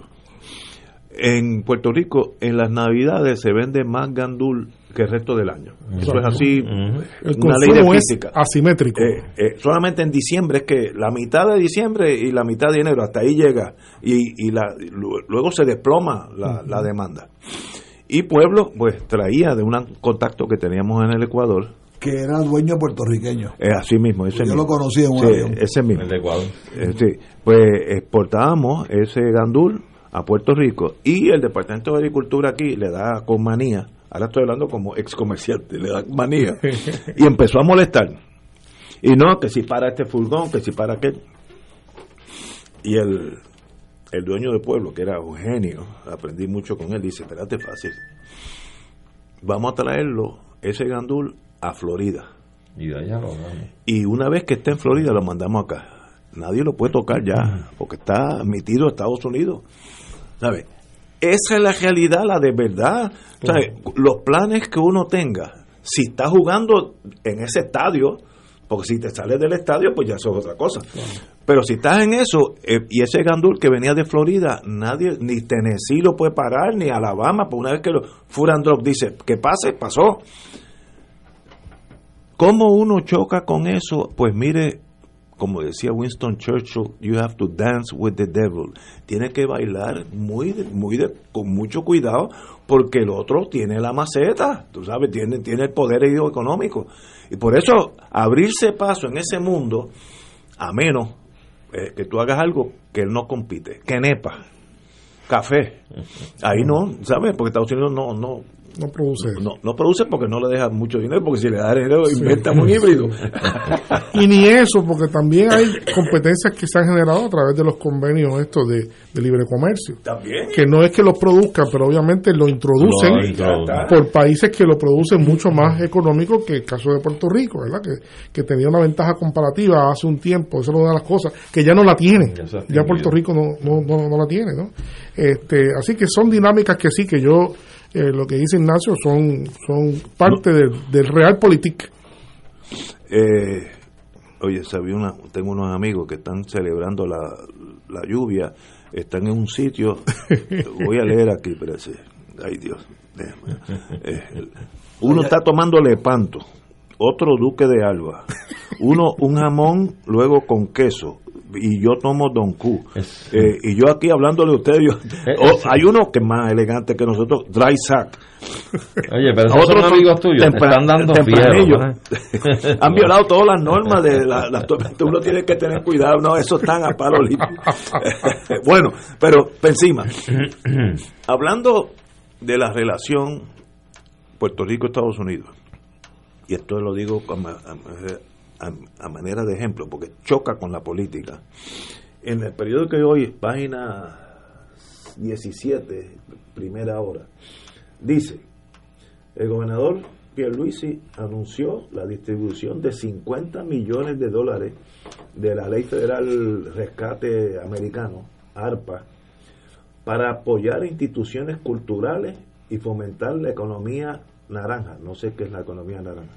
Eh, los primeros 10 millones van a utilizar para restituir parte del presupuesto a diferentes entidades culturales.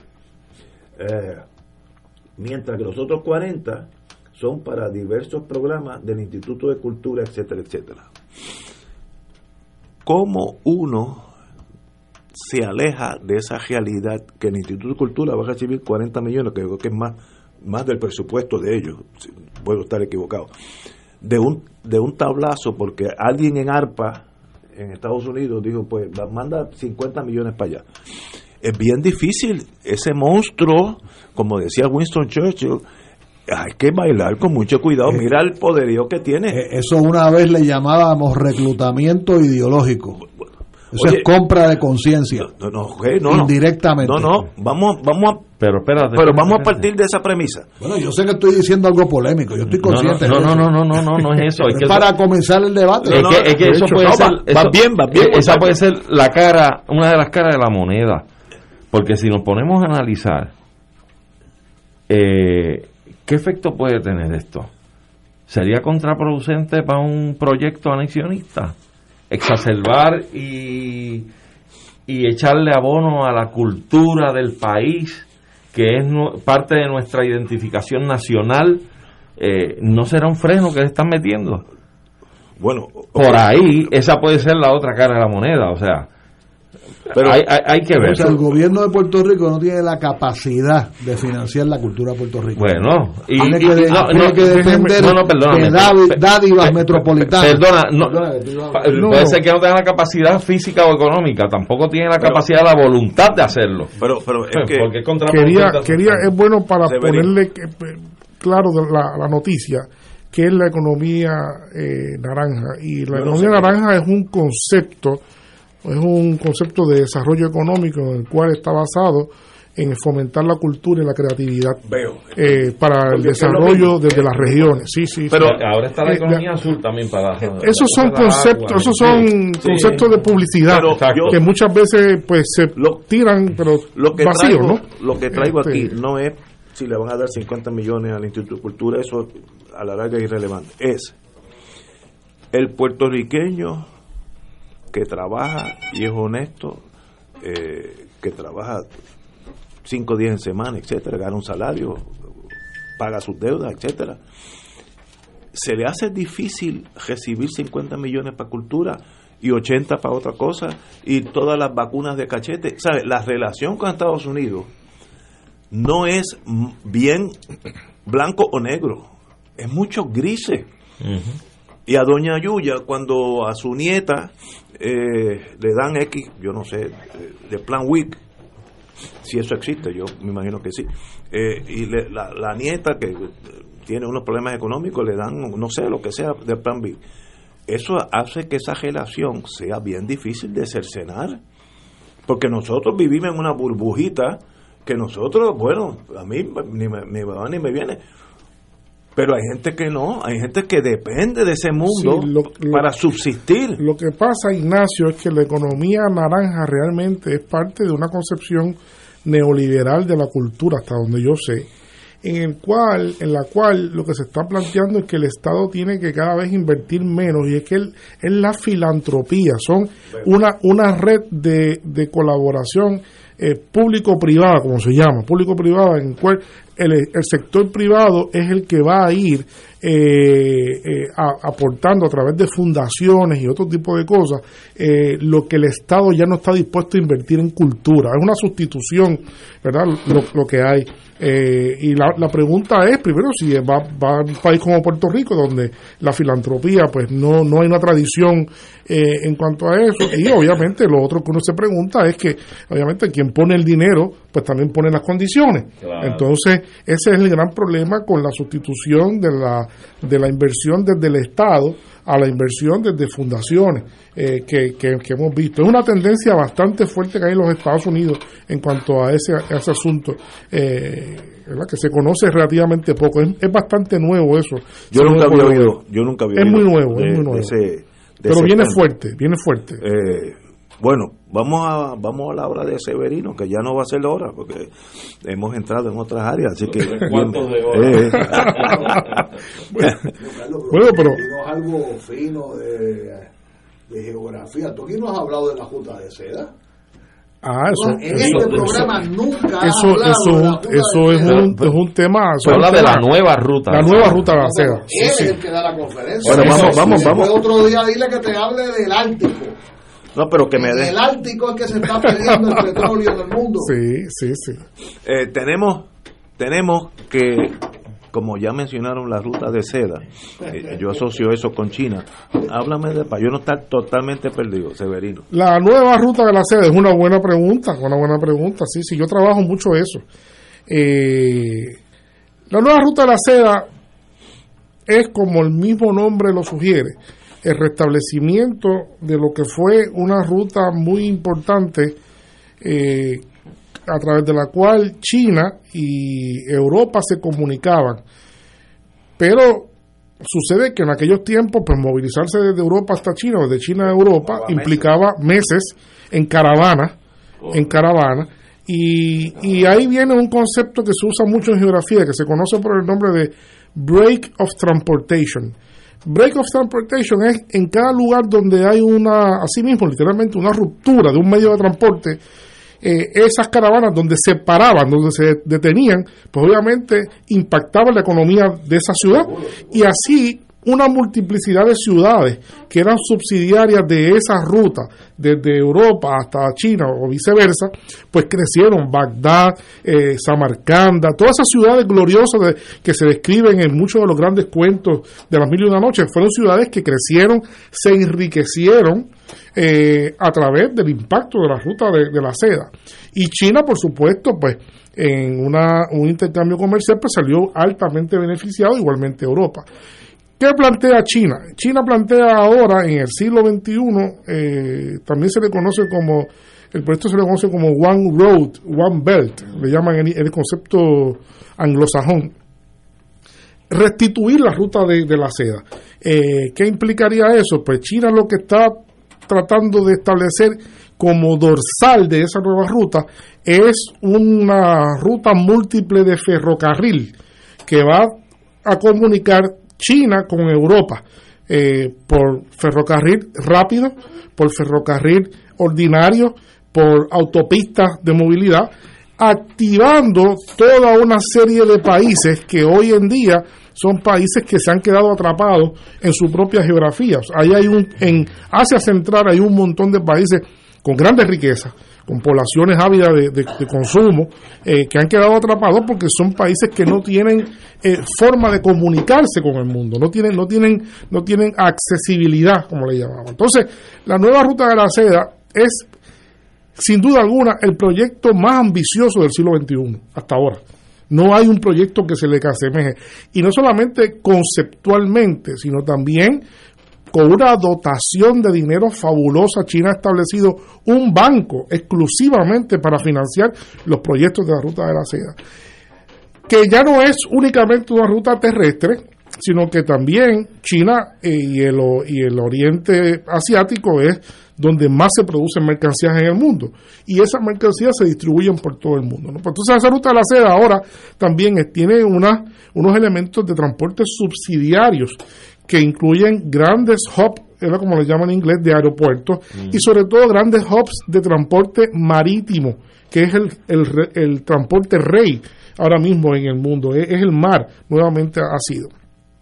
Entonces, en ese intercambio por tierra, por, por aire y por, por, barco, pues entonces se, se plantea lo que es esa nueva concepción que los chinos llaman win-win eh, eh, win-win eh, cooperation and collaboration. ¿no? Esa es, fíjense, es muy interesante, win-win. ¿no? Ellos acentúan el win-win. No es, no es que yo gano, sino es que aquí todo el mundo debe ganar. ¿verdad? Que aunque sea en nomenclatura, es importante que se destaque ese concepto.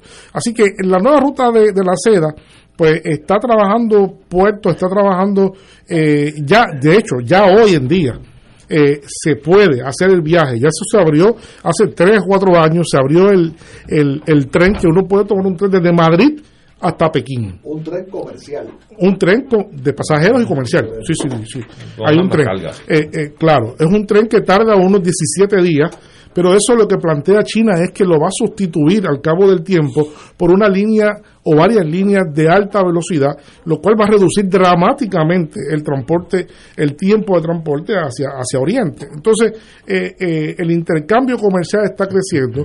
Eh, China ya ha firmado acuerdos importantes en Europa, pero no solamente eso, sino que también Rusia, que no fue parte de la ruta de la seda, es también parte de la ruta de la seda o la nueva ruta de la seda, porque eh, la desgracia de, de uno es la ventaja de otros, ¿no? Y para los rusos el derretimiento de los cascos polares es la que a nosotros nos preocupa aquí en el Caribe por el, aumento del nivel. medio del mar, pues para los rusos significa mayor accesibilidad a, a la ruta marítima del Ártico, que reduce en más de 10 días el transporte de mercancías desde China y desde Vietnam hacia Europa a través del polo que una vez se derrita. De hecho, entonces Rusia es un asunto muy complicado geopolítico. ¿Por qué? Porque Rusia además es el país que más frontera tiene y que domina el, el, el, Ártico. Rusia domina el Ártico completamente. Rusia tiene una división militar eh, de equipo únicamente destinada al control militar del Ártico, que supera mucho a la de Canadá, de Estados Unidos, Noruega, etcétera, etcétera. Así que por ahí eh, los chinos están también planteando una subsidiaria, una ruta subsidiaria a la ruta de la seda por esa vía. Y como si fuera poco, y como si fuera poco, la ruta de la seda también incluye América Latina. Eh, desde el 2008, desde el 2008, ciertamente eh, eh, tanto América Latina como el Caribe salieron beneficiados con la venta de, de commodities a China eh, en aquella gran crisis, aquel derrumbe económico del 2008, ¿no? aquella crisis, lo que, lo, que, lo que salvó a América Latina de todo eso fue el comercio con China, el comercio con, el Oriente, la soya y otros, y otros elementos que se vendían entonces a precios muy altos y se beneficiaron eh, eh, eh, grandemente. Entonces, la concepción de esto incluye a América Latina como parte integral. Así que es, un, es, una, es una concepción muy, muy avanzada, es una concepción este, que no incluya a los Estados Unidos, no incluya a los Estados Unidos. Eh, Estados Unidos no se ha posicionado claramente en cuanto a este gran proyecto y pues, pues sí, es un proyecto que preocupa a, a Estados Unidos desde el punto de vista de lo que son los actores europeos pero no hay duda de que hay dos cosas importantes. Existe la concepción geoestratégica muy bien elaborada, que no es nueva, no nueva, tiene mucho que ver con las teorías geopolíticas del siglo XIX, particularmente con la de Mackinder, ¿no? De Hartford Mackinder, que ese que decía que el, el, que domine el corazón de Asia domina el mundo, ¿no? Ese era, ese era el, el, el, el, dictum preferido de Mackinder en aquella época, a principios del siglo XX, eh, cuando decía eso. Así que esa es la ruta de la seda que es un proyecto, insisto, es un proyectazo. Eh, es un proyectazo ¿Y, en qué increíble. ¿Están, eh, ¿Están empezando a trabajar en Están en etapa de construcción de algunos elementos. Eh, déjame, decir, déjame decirles un ejemplo, por ejemplo, para que ustedes vean cómo se está negociando esto. Ya hay puertos en África, en el África del Índico, que han sido construidos para la ruta de la seda. En Kenia han sido construidos en Somalia y además es bueno que se sepa que, China acaba de condonar toda la deuda que tenía eh, Sri Lanka con China. ¿A cambio de qué? A cambio de que le ceda los dos principales puertos de mayor profundidad de Sri Lanka y lo ponga a disposición de la ruta de, la seda. O sea, esto viene con fuerza, esto viene con fuerza, esto viene, eh, no lo estamos viendo porque no es una cosa que ocupa titulares de noticias, pero está avanzando. Y me alegro que, que Rafi haya preguntado sobre esto porque sí, es una cosa monumental es una cosa monumental. Sri Lanka de quien Pablo Neruda le llamara la isla grande más bella del mundo. La isla grande más bella del mundo. eh, y en América Latina en América Latina según tengo entendido ha habido inversión de China bastante eh, significativa. Ahí está un tren que va a correr desde el Pacífico al Atlántico. Hace tres semanas, embajadores de todos los países de América Latina estaban en China en, una reunión win-win cooperation. Con los chinos. Con, los chinos. Todos, todos. estaban todos allí. todos allí. Biden su último viaje a Europa fue con la preocupación de poner un cortapisa con sus aliados europeos que no recibió muy buen aliento. Carlos, y una pregunta. Cuando tú hablas de la ruta de la seda siglo XXI, no te estás refiriendo a una sola ruta. No, sino eh, nunca una fue, multiruta. Nunca fue una ruta. Ni siquiera Ni cuando Marco Polo. No, no, había distintas rutas había distintas rutas por encima de Mongolia, eh, por el sur del, del Gobi, había distintas rutas que obviamente todas tenían la misma convergencia, tanto en el este como en el oeste. Y ahora eh, tienen todavía más rutas, porque está la, la, ruta, la ruta de transporte, va a haber rutas de transporte de vehículos, ¿verdad? De vehículos, eh, va a combinar carreteras de vehículos de motor, este, va a combinar, como dije, trenes de alta velocidad, y trenes de carga también. O sea, tres tipos de, trenes. Va a combinar aeropuertos, va a, va a combinar también puertos marítimos. Así que es una complejidad de transportación que la humanidad no conoce. Eh, no conoce un proyecto de esa magnitud. O sea, no estoy exagerando cuando digo que la humanidad no conoce y que este, sin duda alguna, en este momento por lo menos, yo diría, a base de lo que he podido ver, es el proyecto, insisto, más ambicioso que se haya planteado en el siglo XXI. De hecho, el canal de el canal, el nuevo canal de, Centroamérica por Nicaragua era, es parte de esa concepción. Es parte de esa concepción. Ya que hemos dicho otras veces, el canal de Panamá se quedó pequeño. Se remodeló, pero quedó pequeño. Se remodeló a post Panamax. Pero los, los grandes barcos de transporte no pasan por Panamá y además, y si pasaran, en Panamá lo que hay es un cuello de botella terrible. Cualquiera de ustedes que vaya por cima de Panamá puede ver que allí hay, decenas y decenas de barcos esperando pasar por allí. sí, es un tapón, es un tapón. En algún momento, en algún momento va a haber que hacer distintas nuevas rutas para atravesar el, el, el hemisferio. Carlos, tú puedes explicar unas palabras, mencionaste el Ártico. Sí. El Ártico en función del gas y del petróleo. Bueno, el, el Ártico, eh, en la articulación de, del, del proyecto de yacimiento de elementos que son lo que llaman gas de esquisto y petróleo de esquisto, pues toda esa área es riquísima eh, tanto en la tundra rusa como en Canadá, eh, lo que está esperando ciertamente lo que hace difícil son las inclemencias del clima. A la medida de que eso se vaya descongelando, abre la posibilidad de explotación mayor de gas de esquisto y de petróleo de esquisto también. Tenemos que ir a una pausa, amigos, y regresamos con la hora de Severino. Fuego Cruzado está contigo en todo Puerto Rico. Si estás interesado en el viaje de Oro 92.5 FM, Ruta del Vino, España y Portugal, quedan pocos espacios disponibles. Anímate y acompáñanos del 21 de noviembre al 3 de diciembre del 2021 en este gran viaje para los amantes del buen vino.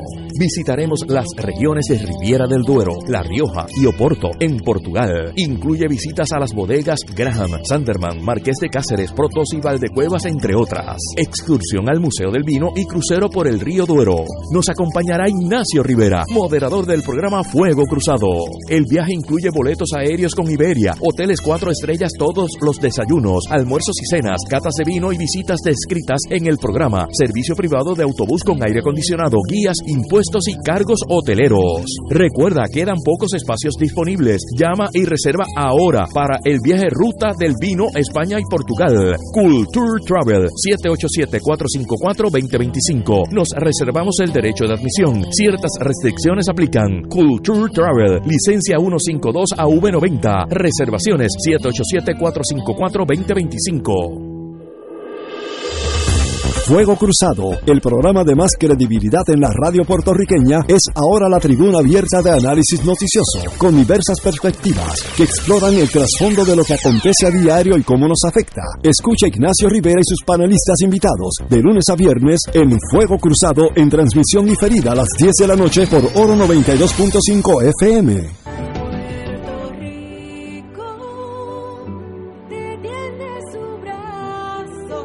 El sábado 28 de agosto del 2021, de 11 de la mañana a 6 de la tarde, se llevará a cabo el primer Provitón, profundo sostenimiento del Santuario Nacional de Nuestra Señora, Madre de la Divina Providencia, titulado Acogidos por la Providencia. Llenos de gracia, oraremos por las intenciones de Puerto Rico, a la vez que estaremos conociendo más sobre nuestra patrona, su santuario y cooperando para sostener las instalaciones y actividades pastorales del santuario.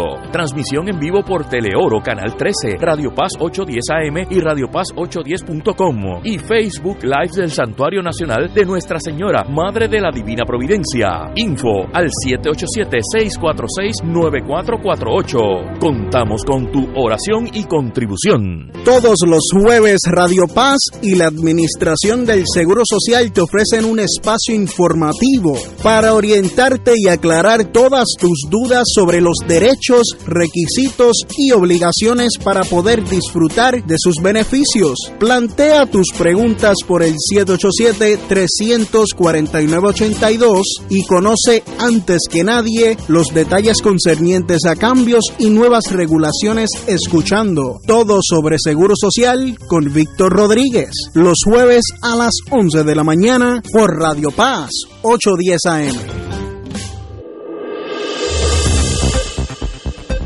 Y ahora continúa Fuego Cruzado.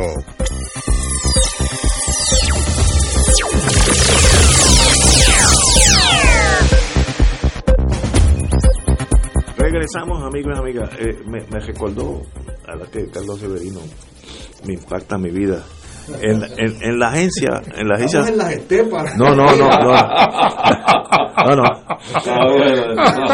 pero en la, en la agencia central en aquellos tiempos la agencia se divide básicamente en dos dos sectores Deputy Director of Operations, que es todo lo que conlleva operaciones.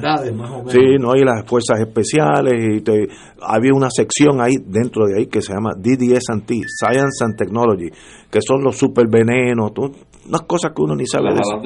Son los juguetes. Y la otra parte que era DDI, Deputy Director of Intelligence, que es el análisis que me recordó Severino que estaba haciendo ahora, es tomar unos hechos, analizarlos sin pasión, porque si estás pasión no, no puedes ser analista. Y sencillamente determinar esta ruta de la seda, lo que él ve, lo que él ve en los próximos 10, 15 años. Eso es parte de lo que hace la Agencia Central de Inteligencia todos los días.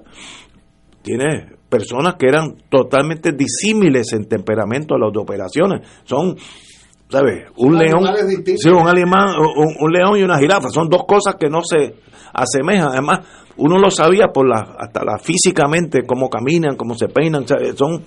Ahora, para mí era la sección más importante, porque las operaciones cuando hay que operar, hay que sacar el apéndice a un cadáver, pues, a un paciente, pues tú mandas operaciones. Pero si hay que prevenirle para que no se enferme, eso no es el de, el, de que tiene el puñal en la mano, ese es el, pensador. Me recordaste eso que hacía más de 30 años que no veía ese tipo de análisis. Estás ofreciendo trabajo a Carlos Severino. para la agencia. Este, o, o, no te, yo, no, ya, no te crearía un problema. No, al contrario. Ya me, ya me pasé de 55, no puedo. No, no, no podemos, podemos, podemos, podemos hacer unos acuerdos. No, la, la, la agencia, digo, todos los sistemas de inteligencia usan talento part-time. Por ejemplo, part-time y se deposita donde tú quieras. que no, eso, ¿Te acuerdas que era adulto que decía, puedo vivir sin hacerlo?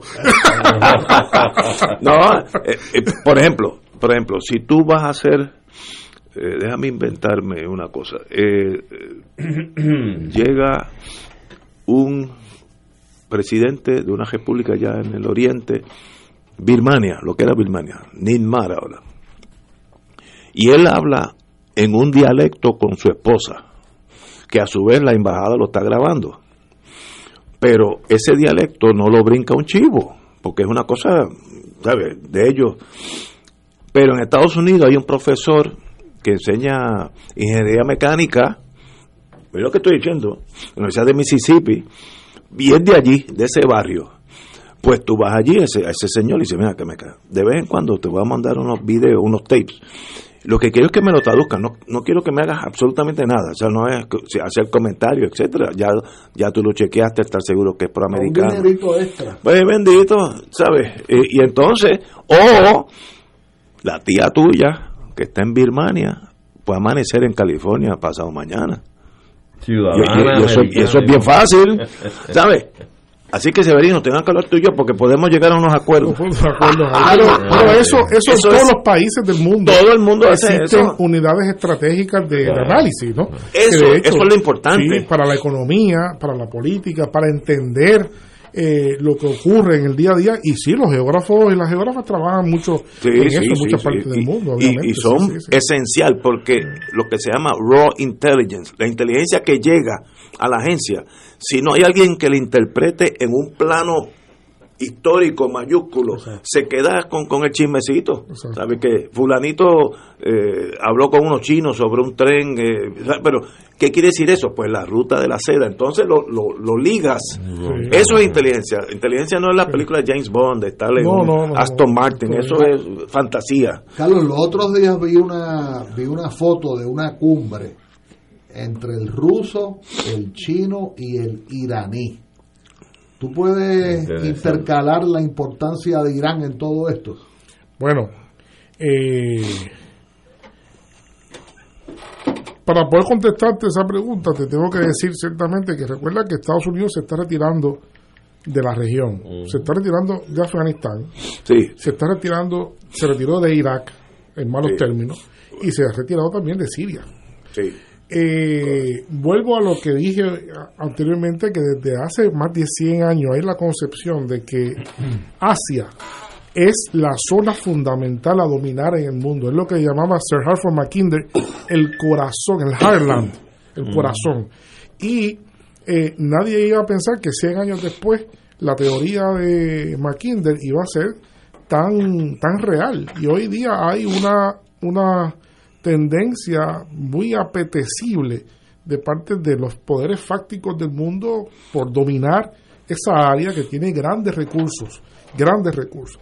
Obviamente Irán es un espacio tremendo en este momento por muchas razones, por muchas razones, porque Irán además es parte integral de la ruta de, de, la seda, de la movilidad este-oeste que, que ha planteado China, porque Irán es corolario de Afganistán y, de, y del talibán ahora. Mm. Ahora mismo están habiendo ejercicios conjuntos entre China y Estados Unidos.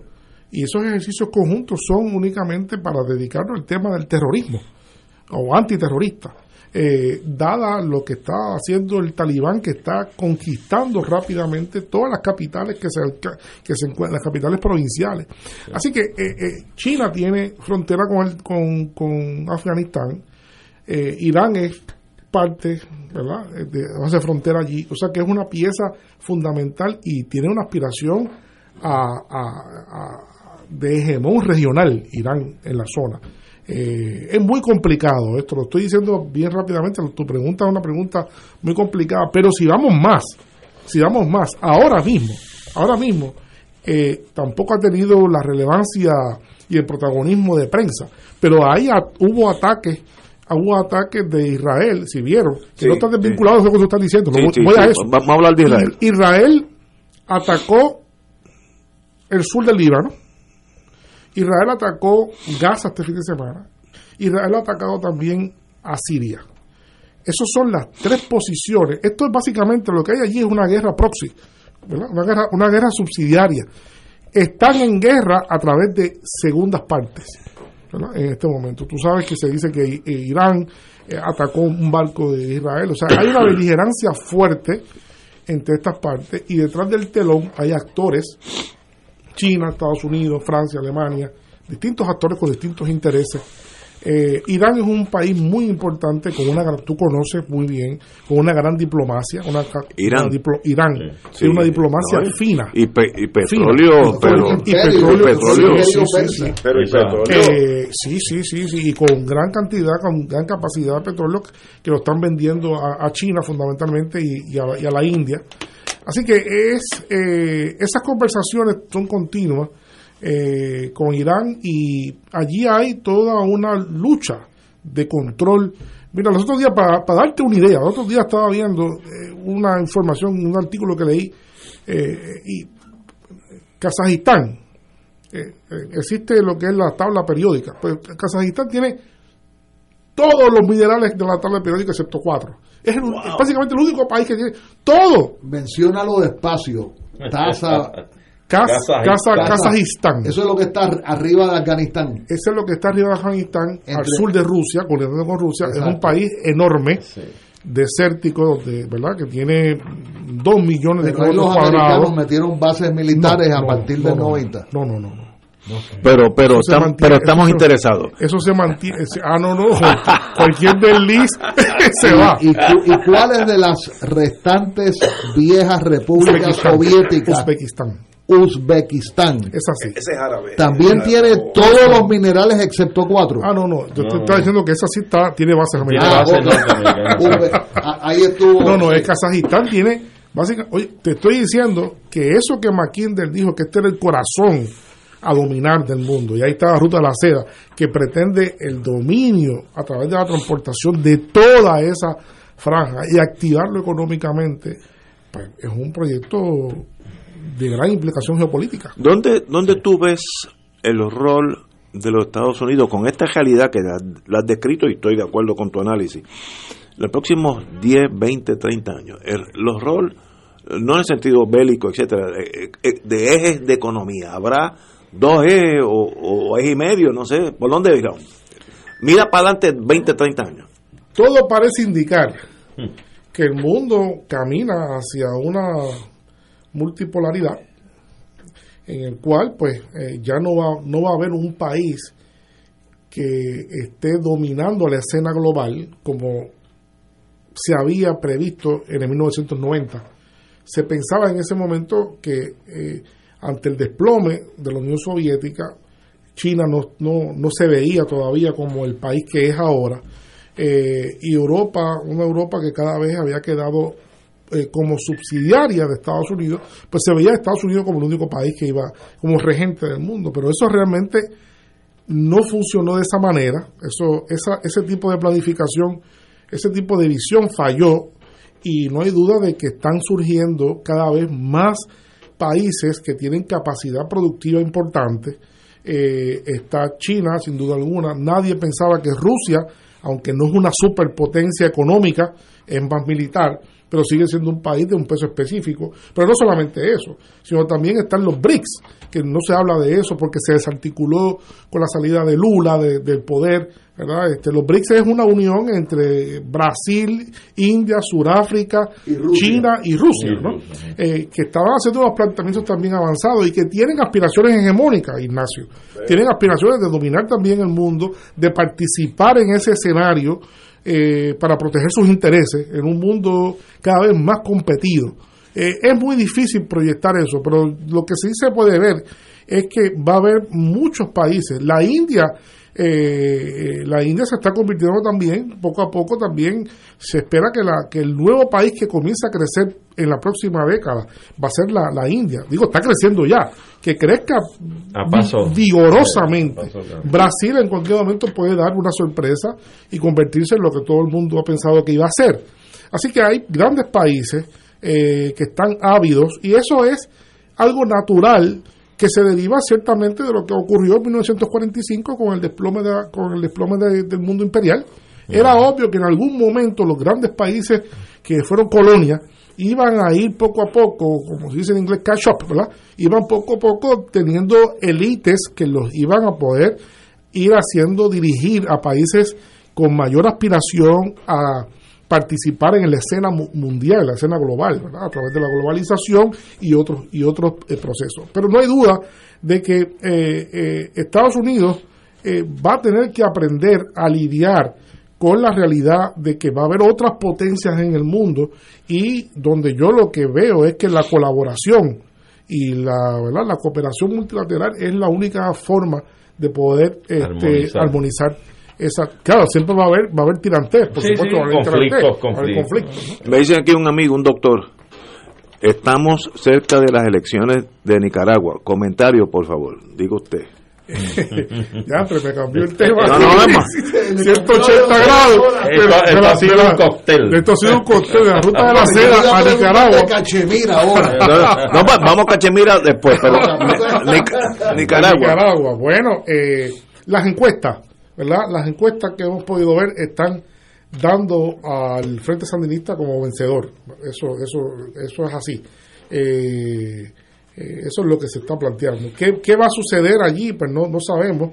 Obviamente sabemos que también allí hay incidencias, hay tensiones muy fuertes con los Estados Unidos y hay una intencionalidad de que de sacar el Frente Sandinista del poder, por lo mismo que hemos estado diciendo, ¿no? Lo mismo que estado, es parte de la lógica, es parte de la lógica porque este eh, Nicaragua se ha convertido en un país ciertamente de un tiempo a esta parte un tanto incómodo eh, por algunas posturas que ha, que ha llevado, en mi opinión, muy claramente. En Nicaragua ha permitido tres cosas importantes allí en los últimos seis, siete años. Eh, que un poco rompieron la tranquilidad, incluso el, el sosiego que había de Ortega con estadounidenses en principio. Había una paz con, con, Estados Unidos y con la Iglesia Católica. Eso se rompió en un momento dado. En mi opinión, como observador, eh, lo que rompió eso fue, número uno, el establecimiento de la, la concesión a empresas chinas a la construcción del canal de el nuevo canal en Chile, en Nicaragua, que está paralizado, pero hay la intención está ahí subyacente de reactivar ese, proyecto y obviamente un proyecto como ese donde no participe Estados Unidos es muy complicado para ¿verdad? En, términos de lo que representa ideológicamente eh, la visión de Estados Unidos geoestratégica para la región de, Centroamérica. Eh, lo segundo fue la concesión a los rusos de una base eh, de observación satelital GLONASS. GLONASS es el equivalente de, del eh, de los satélites de observación de GPS, eh, pero ruso. Y, obviamente cualquier persona que sepa sabe que el GPS pues tiene una aplicación civil que todo el mundo ve al celular, pero obviamente tiene una aplicación militar. Eso, eso no, no, hay, duda. Y Nicaragua concedió a Rusia una base importante de GLONASS allí en Nicaragua. Y eso crea, ¿verdad? Eso no, en esto de geopolítica no hay acción que no tenga reacción. Y lo otro fue, en mi, opinión, que aquí no se trabaja mucho eso, el apoyo de Nicaragua al tema de la independencia de Puerto Rico, la descolonización en los últimos 10 años ha sido una cosa, o fue, ya no lo es, eh, por razones ¿verdad? que yo no, yo no entiendo bien, pero por mucho tiempo fue una cosa muy fuerte. Eh, ningún país, incluyendo más que Cuba, que había sido eh, eh, históricamente el país que más había apoyado ese tipo de, procesos.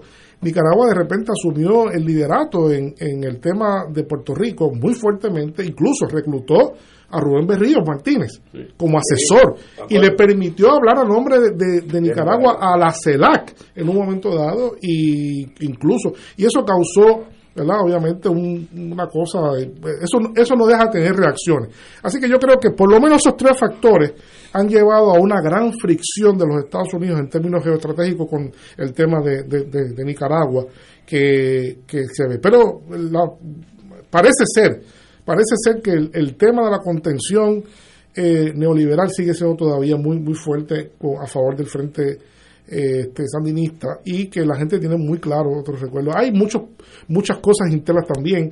No va a ser una, no, no va a ser unas elecciones fáciles, van a ser unas elecciones con, complejas, pues porque al interior del sandinismo también hay grandes decisiones y hay choques ideológicos, ¿verdad?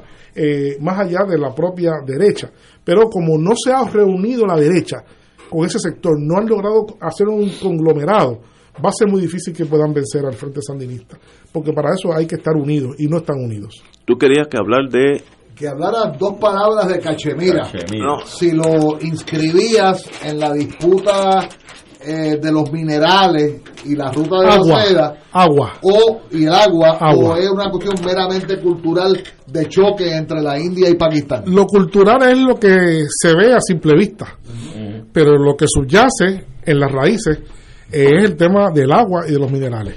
En eh, Cachemira. En Cachemira. Exactamente, es un conflictazo. Eso es una pelea sí.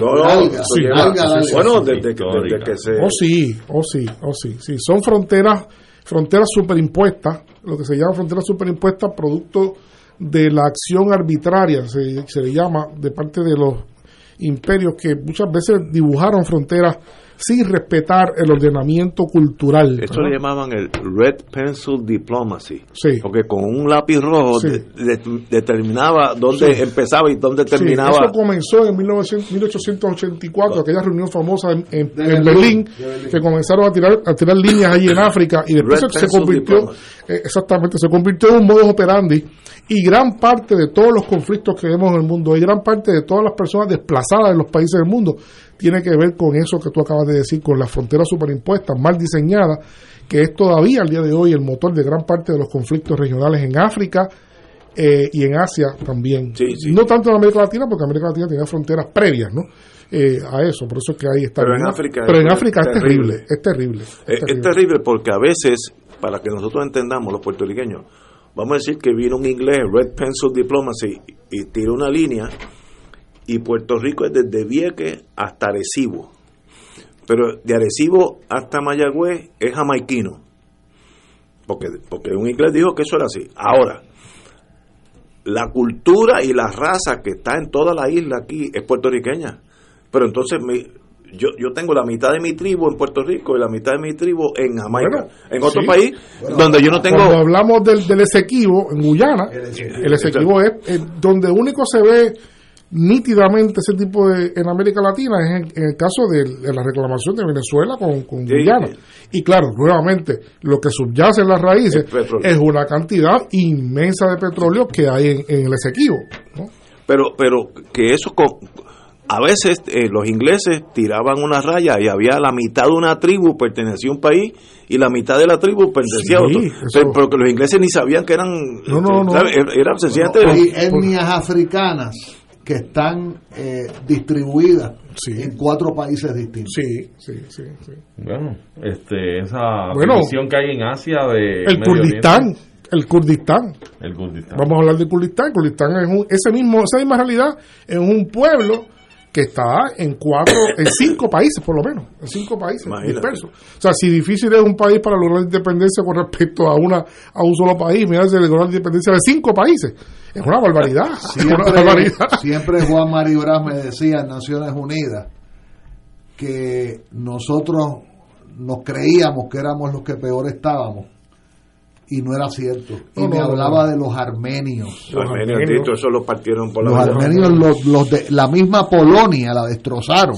Polonia era un imperio, era una monarquía en otros siglos, ¿verdad? Y, y fue estar en el medio entre lo que se llama ahora Alemania y lo que se llama ahora Rusia y ahí así hay muchas tragedias muchas tragedias en, varios continentes. Es la historia de la humanidad. Yo quiero darle las gracias por las preguntas que le he hecho a Carlos al, al colega periodista Luis Rubén Sánchez y su excelente sitio televisivo Boricua TV y ahora ha instituido una estación radial también que es Guajana algo, Guajana Radio.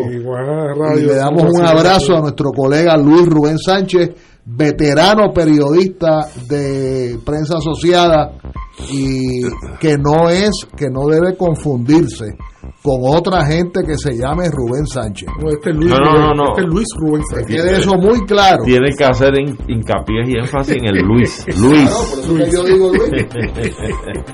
Severino, hoy ha sido un extraordinario programa. Disfruté mucho esta segunda parte. Me hiciste recordar aquella sección de análisis. Ay, bien, este, te estará llegando alguien a visitarte. Saludando, ¿verdad? con un cheque, con un cheque. Oye, oye. Pero de verdad, excelente programa. De, de verdad Bueno, gracias a, a Rafi, ustedes por la pregunta. Ustedes, ustedes preguntan. Yo, a mí me dijo un amigo cubano una vez que me encontré con él, me, siempre decía: Ustedes preguntan lo que ustedes quieran, que yo contesto lo que pueda. Así que yo digo lo mismo hoy aquí. Pero sabemos que puede y muy bien. Excelente. Amigos, tenemos que irnos. Mañana será miércoles. Mañana es el día de los Héctores. Héctor Luis Acevedo y Héctor Rachel. Ignacio, gracias por la invitación. Aclara, como siempre, con el viernes.